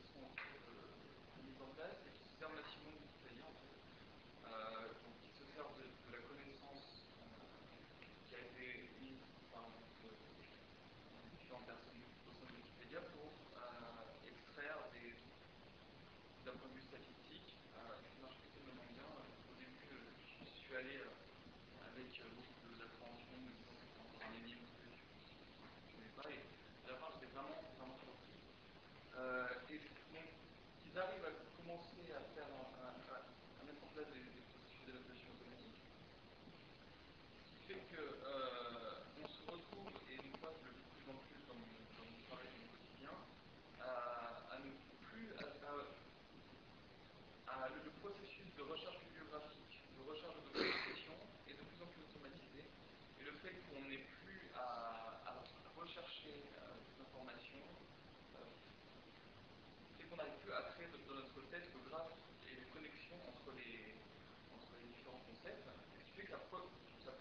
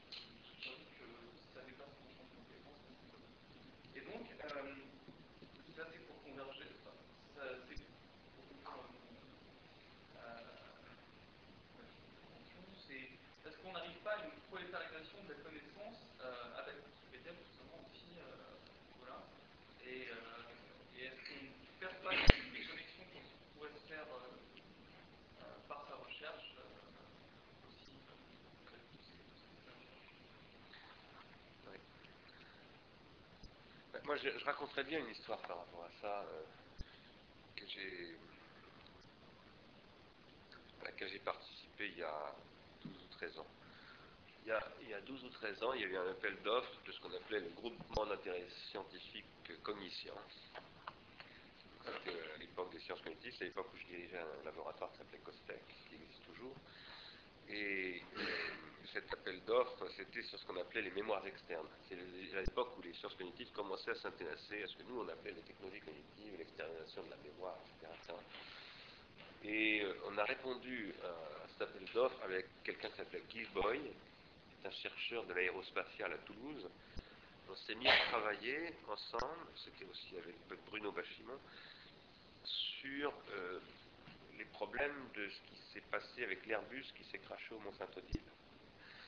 Euh, vous savez qu'il y a un, Airbus qui s'est écrasé sur Mont-Saint-Odile, qui a fait beaucoup de victimes, et il y a eu évidemment, euh, dans ce genre de, crash, d'abord il y a une obligation évidemment légale d'étude de, ce qui s'est passé, mais pour Airbus c'était une catastrophe commerciale et, et, fallait interpréter ce que les boîtes noires en donnaient pour essayer de comprendre ce qui s'était passé. Et ce qui est apparu dans nos analyses à nous, c'est que les pilotes d'Airbus, euh, qu'est-ce qui fait que le succès de l'Airbus, il, y a beaucoup de facteurs de succès de l'Airbus, mais un des grands succès de l'Airbus, c'est que c'est un cockpit numérique. À la différence des Boeing, où quand un, pilote de, Boeing manœuvre un aileron de son Boeing, ben, il est en relation analogique avec l'aileron. Même s'il y a des servomoteurs et tout ce qu'on veut qui l'assistent, il sent la résistance de, l'air, etc. Il a, comme, nous quand on freine sur une bagnole. Hein. On, sent le, un, pilote d'Airbus, il ne sent pas ça. Il n'a pas ce retour d'effort. Il n'y a pas de retour d'effort parce qu'il est, il est en numérique. Donc il a affaire à, en fait, un cockpit qui est un ordinateur. Et, ce cockpit qui est un ordinateur crée toute un, une perte de relation corporelle du pilote par rapport à l'avion ce qui apporte un confort extraordinaire, toutes sortes de choses, tout comme par exemple quand on est, sur, moi j'ai pas d'iPhone, mais sur l'iPhone on glisse, on a l'impression d'être au paradis quasiment, hein, dans le paradis des interfaces en tout cas. Hein, tout est, je sais pas si vous avez déjà utilisé un iPhone, c'est, fabuleux, hein, c'est le rêve de, c'est vraiment enfin, enfin l'iPhone est arrivé. Quoi, euh, mais c'est du numérique entièrement, c'est-à-dire absolument rien avec retour d'effort. Ici, il y a encore un petit peu de retour d'effort. Il faut que tourne la molette, tout ça. C'est encore, de, la quincaillerie. Mais là, on se dit, c'est même plus de la quincaillerie, c'est une espèce de machin. Bon. Papier, déjà. C'est déjà des papiers numériques. Euh, pourquoi est-ce que je dis ça? C'est parce que l'explication qu'on a crue, je ne parle pas de nous, de l'équipe, mais, mais à titre confidentiel d'ailleurs, je devrais peut-être pas raconter ça dans le on devra peut-être l'enlever de service à titre confidentiel, que donnait Airbus, euh, enfin aérospatial, de ce qui s'est passé au Mont-Saint-Odile, c'est qu'il y a un moment où le, pilotage n'a pas suivi les instructions. Et n'a pas suivi les instructions parce qu'il n'a pas eu confiance dans le système et, n'adhérait pas au système. Et là, nous, on a fait des, on a, on a, on a interviewé des pilotes, etc. Et ils disaient tous, mais ce truc, on n'y croit pas. On n'adhère pas. On ne sait pas pourquoi on est dit de faire ça. On ne comprend pas. On nous donne des, on nous donne des, ça, s'appelle des procédures en, aéronautique. On nous donne des procédures de pilotage, etc. On n'y comprend que dalle. Et il y a un moment, on ne les suit plus. Parce que d'abord, on en a en permanence. Le système n'arrête pas d'envoyer des procédures. Et, il y a un moment où, bon. Et donc, il y a un moment où ils ont, ils ont. Alors, on a dit que c'était une erreur humaine. C'était une erreur humaine, mais provoquée par le système technique en réalité. C'est-à-dire que c'était un mauvais, mauvaise interface. Alors, si je raconte tout ça, c'est parce que moi j'ai fait, une préconisation. Parce qu'il était hors de question pour Airbus de changer de, de système. Hein. C'est ça l'avantage de Airbus, fondamentalement. Parce que les pilotes apprécient malgré tout énormément ce pilotage. La préconisation, c'était de faire des euh, séances de mémoire externe, c'est-à-dire d'analyser toutes les procédures, de faire une espèce d'analyse grammaticale ou de la littérature des procédures, c'est-à-dire de, transformer toutes les procédures en, en l'Iliade et l'Odyssée du pilotage numérique. Euh, tu vois ce que je veux dire? C'est-à-dire que de déprolétariser, c'est un cas de prolétarisation du corps, là, parce que c'est une question de corps, ça, ça, apparaît très clairement. dans les discours des pilotes, c'est qu'ils n'incarnaient pas le pilotage. Et or, euh, il y a un moment, ils ont besoin de sentir le zinc, comme on a, besoin de sentir sa voiture. Euh, voilà. Alors si je dis ça, c'est parce que par rapport à ta question sur Wikipédia et son... D'abord, Wikipédia, c'est un, super pharmacone, c'est plutôt un système pharmaceutique, enfin, c'est un, système de pharmacas, et ce, comme tous les systèmes de pharmacas, tous les pharmacas prolétarisent. Euh, là, je prépare un texte que je connais parce qu'il a traduit en anglais, euh, où j'essaye de montrer que le premier penseur du prolétariat s'appelle Platon. Et que et qu'en fait, euh, Marx est un platonicien qui s'ignore. Mais plutôt, Platon est un marxiste ou un marxien qui s'ignore. Ce que je veux dire par là, c'est que ce que dit Platon lorsqu'il dit, lorsqu'il fait dire à, Socrate, s'adressant à Phèdre, fais attention que ta mémoire va être court-circuitée, tu dis tu vas être prolétarisé. Et ça, c'est le pharmacone. La question, pour nous, alors là, c'est une question typiquement ars industrialis pour c'est comment cette pharmacologie de prolétarisation peut se renverser en une aristocratie. Euh, on va parler de, maîtres, mais euh, non pas former des maîtres, mais des, aristocrates, c'est-à-dire ceux qui font, non pas qui veulent être les meilleurs, mais qui font du meilleur le pouvoir, c'est-à-dire ceux qui croient au pouvoir du meilleur. Pour moi, c'est ça la raison. Et, ça, c'est typiquement notre projet. C'est-à-dire, enfin, tu le sais parce qu'on en a parlé à l'IRI, moi, je, moi je suis critique sur Wikipédia. Une critique au sens, je trouve que Wikipédia est un, événement historique fondamental. Je, pense que c'est vraiment un événement historique. Mais je pense que c'est un événement historique totalement inachevé. Et que, Wikipédia ne sera vraiment un événement historique, on a essayé d'en parler avec sa présidente sans qu'elle ait bien compris ce qu'on a essayé de lui dire, c'est le jour où ce sera une communauté critique. Et où on aura des outils d'annotation où, il n'y aura justement pas les autorités wikipédiennes élues seront euh, simplement là en train de nous déverser la bonne parole, comme l'Académie française nous la déverse aussi, mais où il y aura un dispositif critique avec des gens qui sont des maîtres et des aristocrates, c'est pas, puis d'autres qui le sont moins, mais un, dispositif participatif d'annotation où, lisant, j'écris. C'est-à-dire où il y aura une capitalisation de l'écriture. Ça, moi, je pense que c'est ça la prochaine révolution du Web 3, voilà, s'il y en a une. Et, là, euh, pour pouvoir euh, penser un truc comme ça, il faut bien entendu commencer par penser les effets de prolétarisation. Donc ta question est une très très bonne question. Mais euh, les penser, ça veut dire leur trouver une, une issue révolutionnaire. Voilà. Euh, c'est-à-dire être, capable, à partir de la question même de la prolétarisation, de, renverser la chose. Et, là, qu'est-ce que ça veut dire à partir de la question même de la prolétarisation? Ça veut dire aussi en tirant parti des effets que produit, de court-circuit par exemple, que produit la prolétarisation. Ce que je veux dire par là, c'est que il y a toujours, pour moi, dans des questions de pharmacologie, euh, quand on veut révolutionner le pharmacone, si je puis dire, ou faire la révolution avec un pharmacone, il faut toujours à un moment donné trouver une nécessité au court-circuit. Euh, donnons un exemple un peu sommaire, beaucoup trop sommaire, euh, mais, mais ça n'est qu'une image, très pédagogique pour le coup. Les machines créent des courts-circuits en termes de travail, elles détruisent le travail, elles engendrent de l'emploi, eh bien, faisons qu'on n'ait plus besoin d'emploi, c'est-à-dire qu'on automatise totalement et que on dégage toute la force de travail euh, que l'on dégage là, en plus, l'investir dans tout à fait autre chose, un tout autre projet social, etc. par exemple, un projet participatif.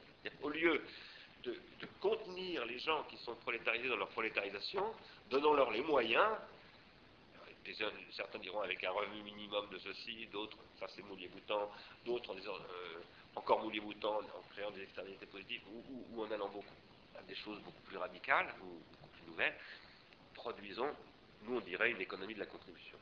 En développant des pharmacas justement qui vont venir se surajouter à ça et qui vont permettre de...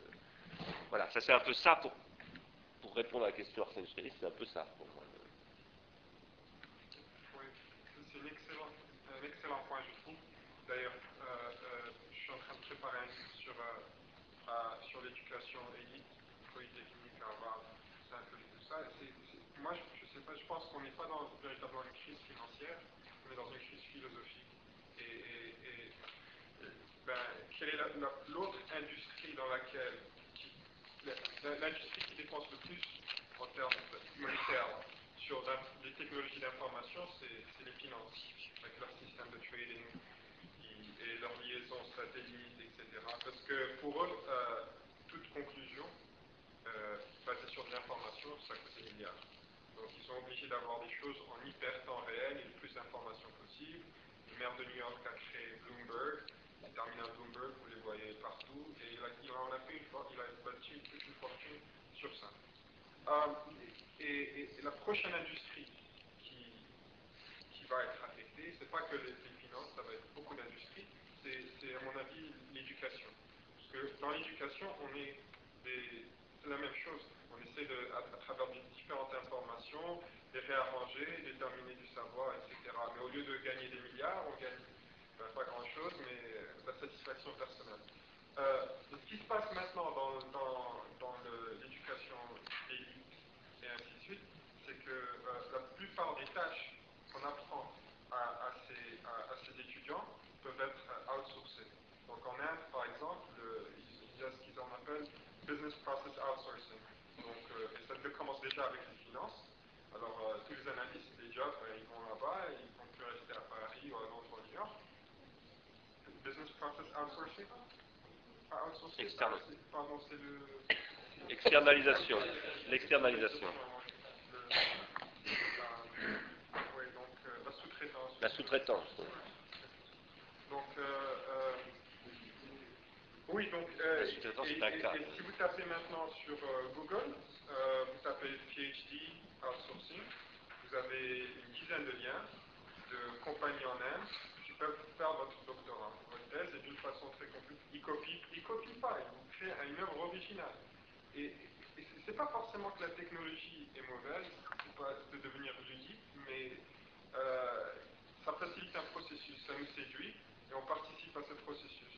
Et ce qui se passe, c'est que on peut participer à ce processus d'une façon philosophique et on réfléchit c'est quoi ce processus, essayer de, faire mieux et, de s'adapter ou, ben, de, simplement être un esclave. Mais en, elle-même, la technologie est, neutre d'un point de vue philosophique. C'est. Euh, donc,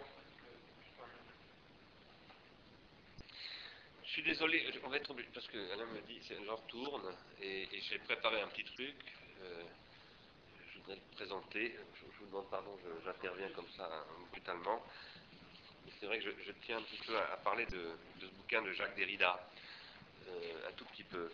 Quand je dis bouquin de Derrida, d'ailleurs, c'est pas vraiment un bouquin de Derrida, c'est un article, c'est un entretien qui a été fait avec Jean Birnbaum dans Le Monde, et puis Jacques Derrida est mort euh, subitement, juste après. Avant d'y venir, je voudrais, finalement, je n'ai pas réagi à l'exposé d'Alain, mais, mes réactions vont introduire finalement peut-être à, ce que je voulais dire à, partir de Derrida.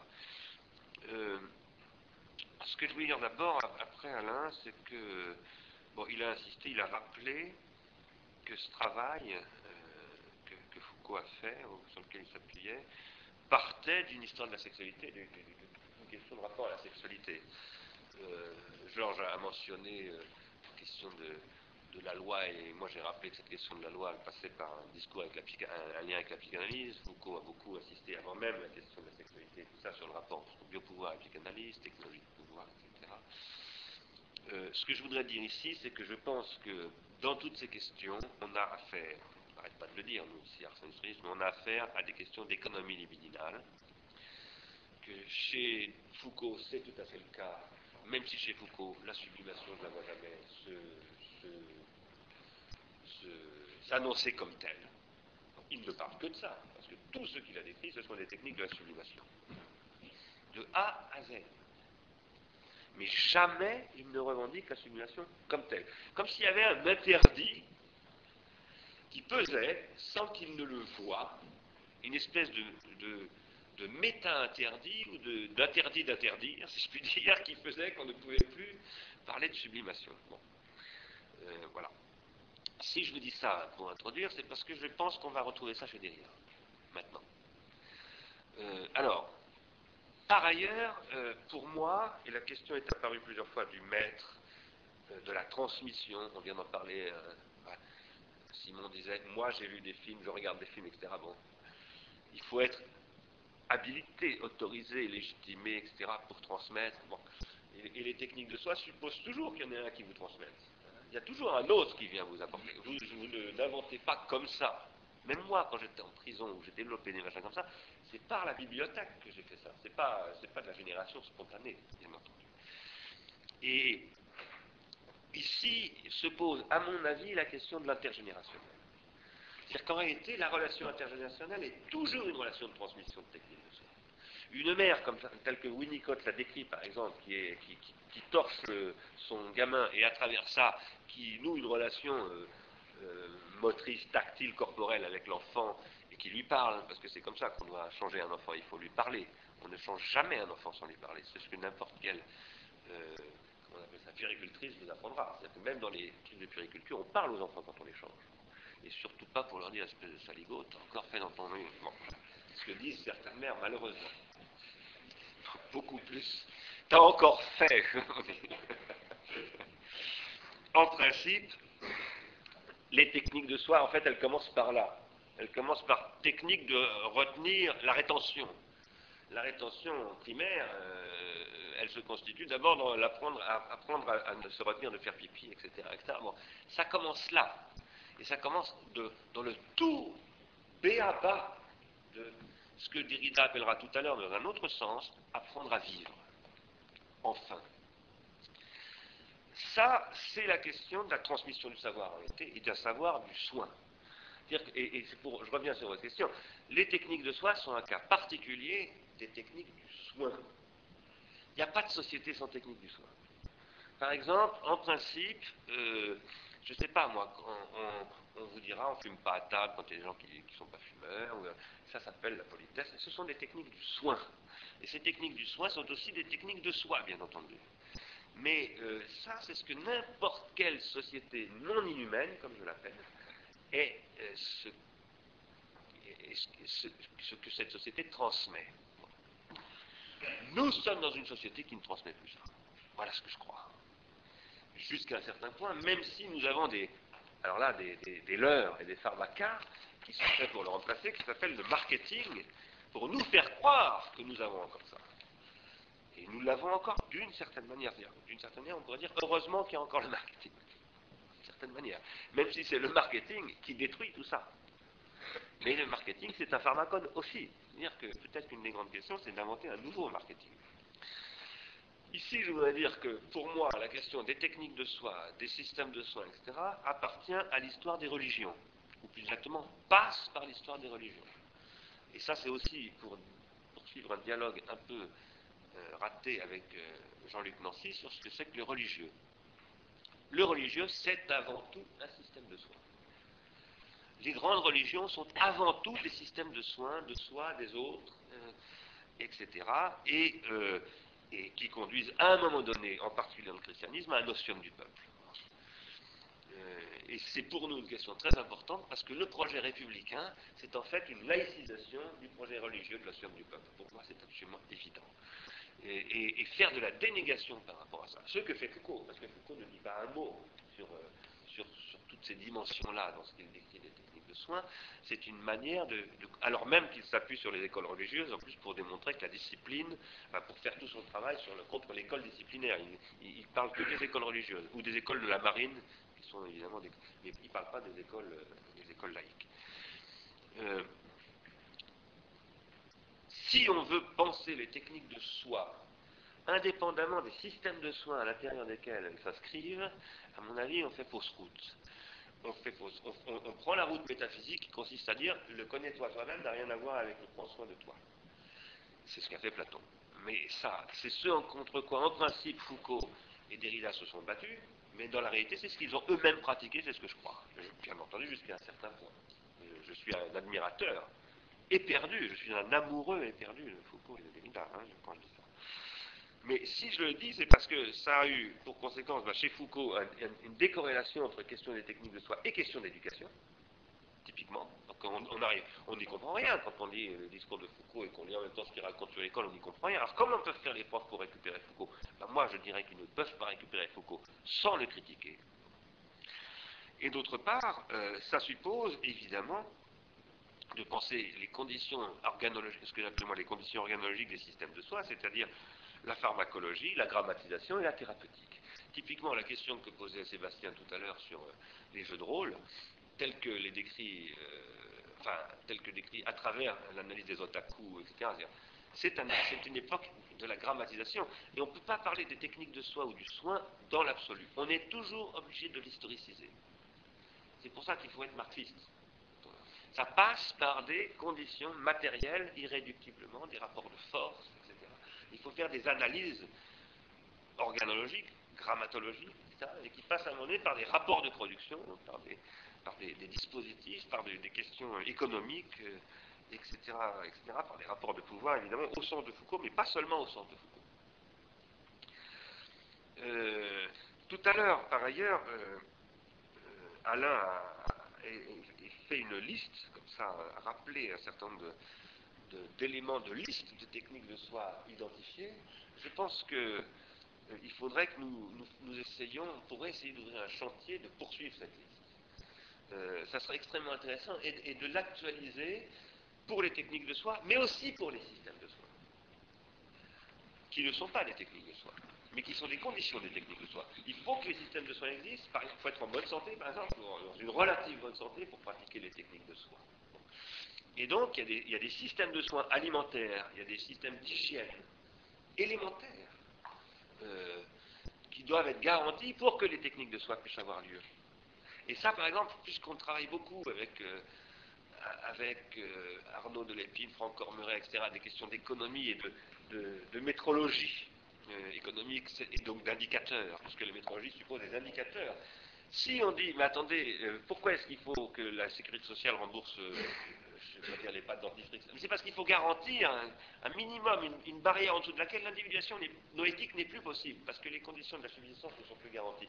Ça, ce sont des, vraies questions d'indicateurs d'existence, etc. Et, puisque Sarkozy a missionné Amartya Sen, je sais pas, des gens comme ça, bah, allons-y, mais parlons-en très sérieusement, euh, et en intégrant cette question des techniques de soins, parce que c'est ça qui est en jeu. Alors, avant de vous parler de Derrida en tant que tel, je voulais proposer que je voulais proposer que euh, qu'on mette un petit peu cet euh, après-midi euh, en perspective d'une action qu'on pourrait lancer. C'est une chose pour ouvrir une discussion, bien entendu, et on ne va pas la trancher ce soir parce que ça demande beaucoup de réflexion. Mais je pense qu'aujourd'hui se pose une question des techniques de soins et des systèmes de soins, et des systèmes de soins, et des pharmacas qui les soutiennent, etc., et des conditions organologiques à réunir. Par exemple, ce que nous montrait Simon en réalité, c'est qu'il faut avoir fait tel et tel type d'expérience pratique et technique pour pouvoir ensuite avoir une technique de soi cinématographique ou de spectateur de film, etc. Je pense que il faudrait que nous essayions d'instruire, et peut-être dans une grande manifestation pour laquelle on pourrait trouver de l'argent pour nous aider, pour l'organiser au niveau international, parce qu'il faudrait faire venir des Indiens, des Japonais, des Chinois, des Africains. Il faut, alors là, il faut absolument croiser les cultures, c'est extrêmement important. On pourrait poser des questions du type que faire des savoirs anciens des techniques de soins? En quoi est-ce qu'on peut les réinvestir, les revisiter?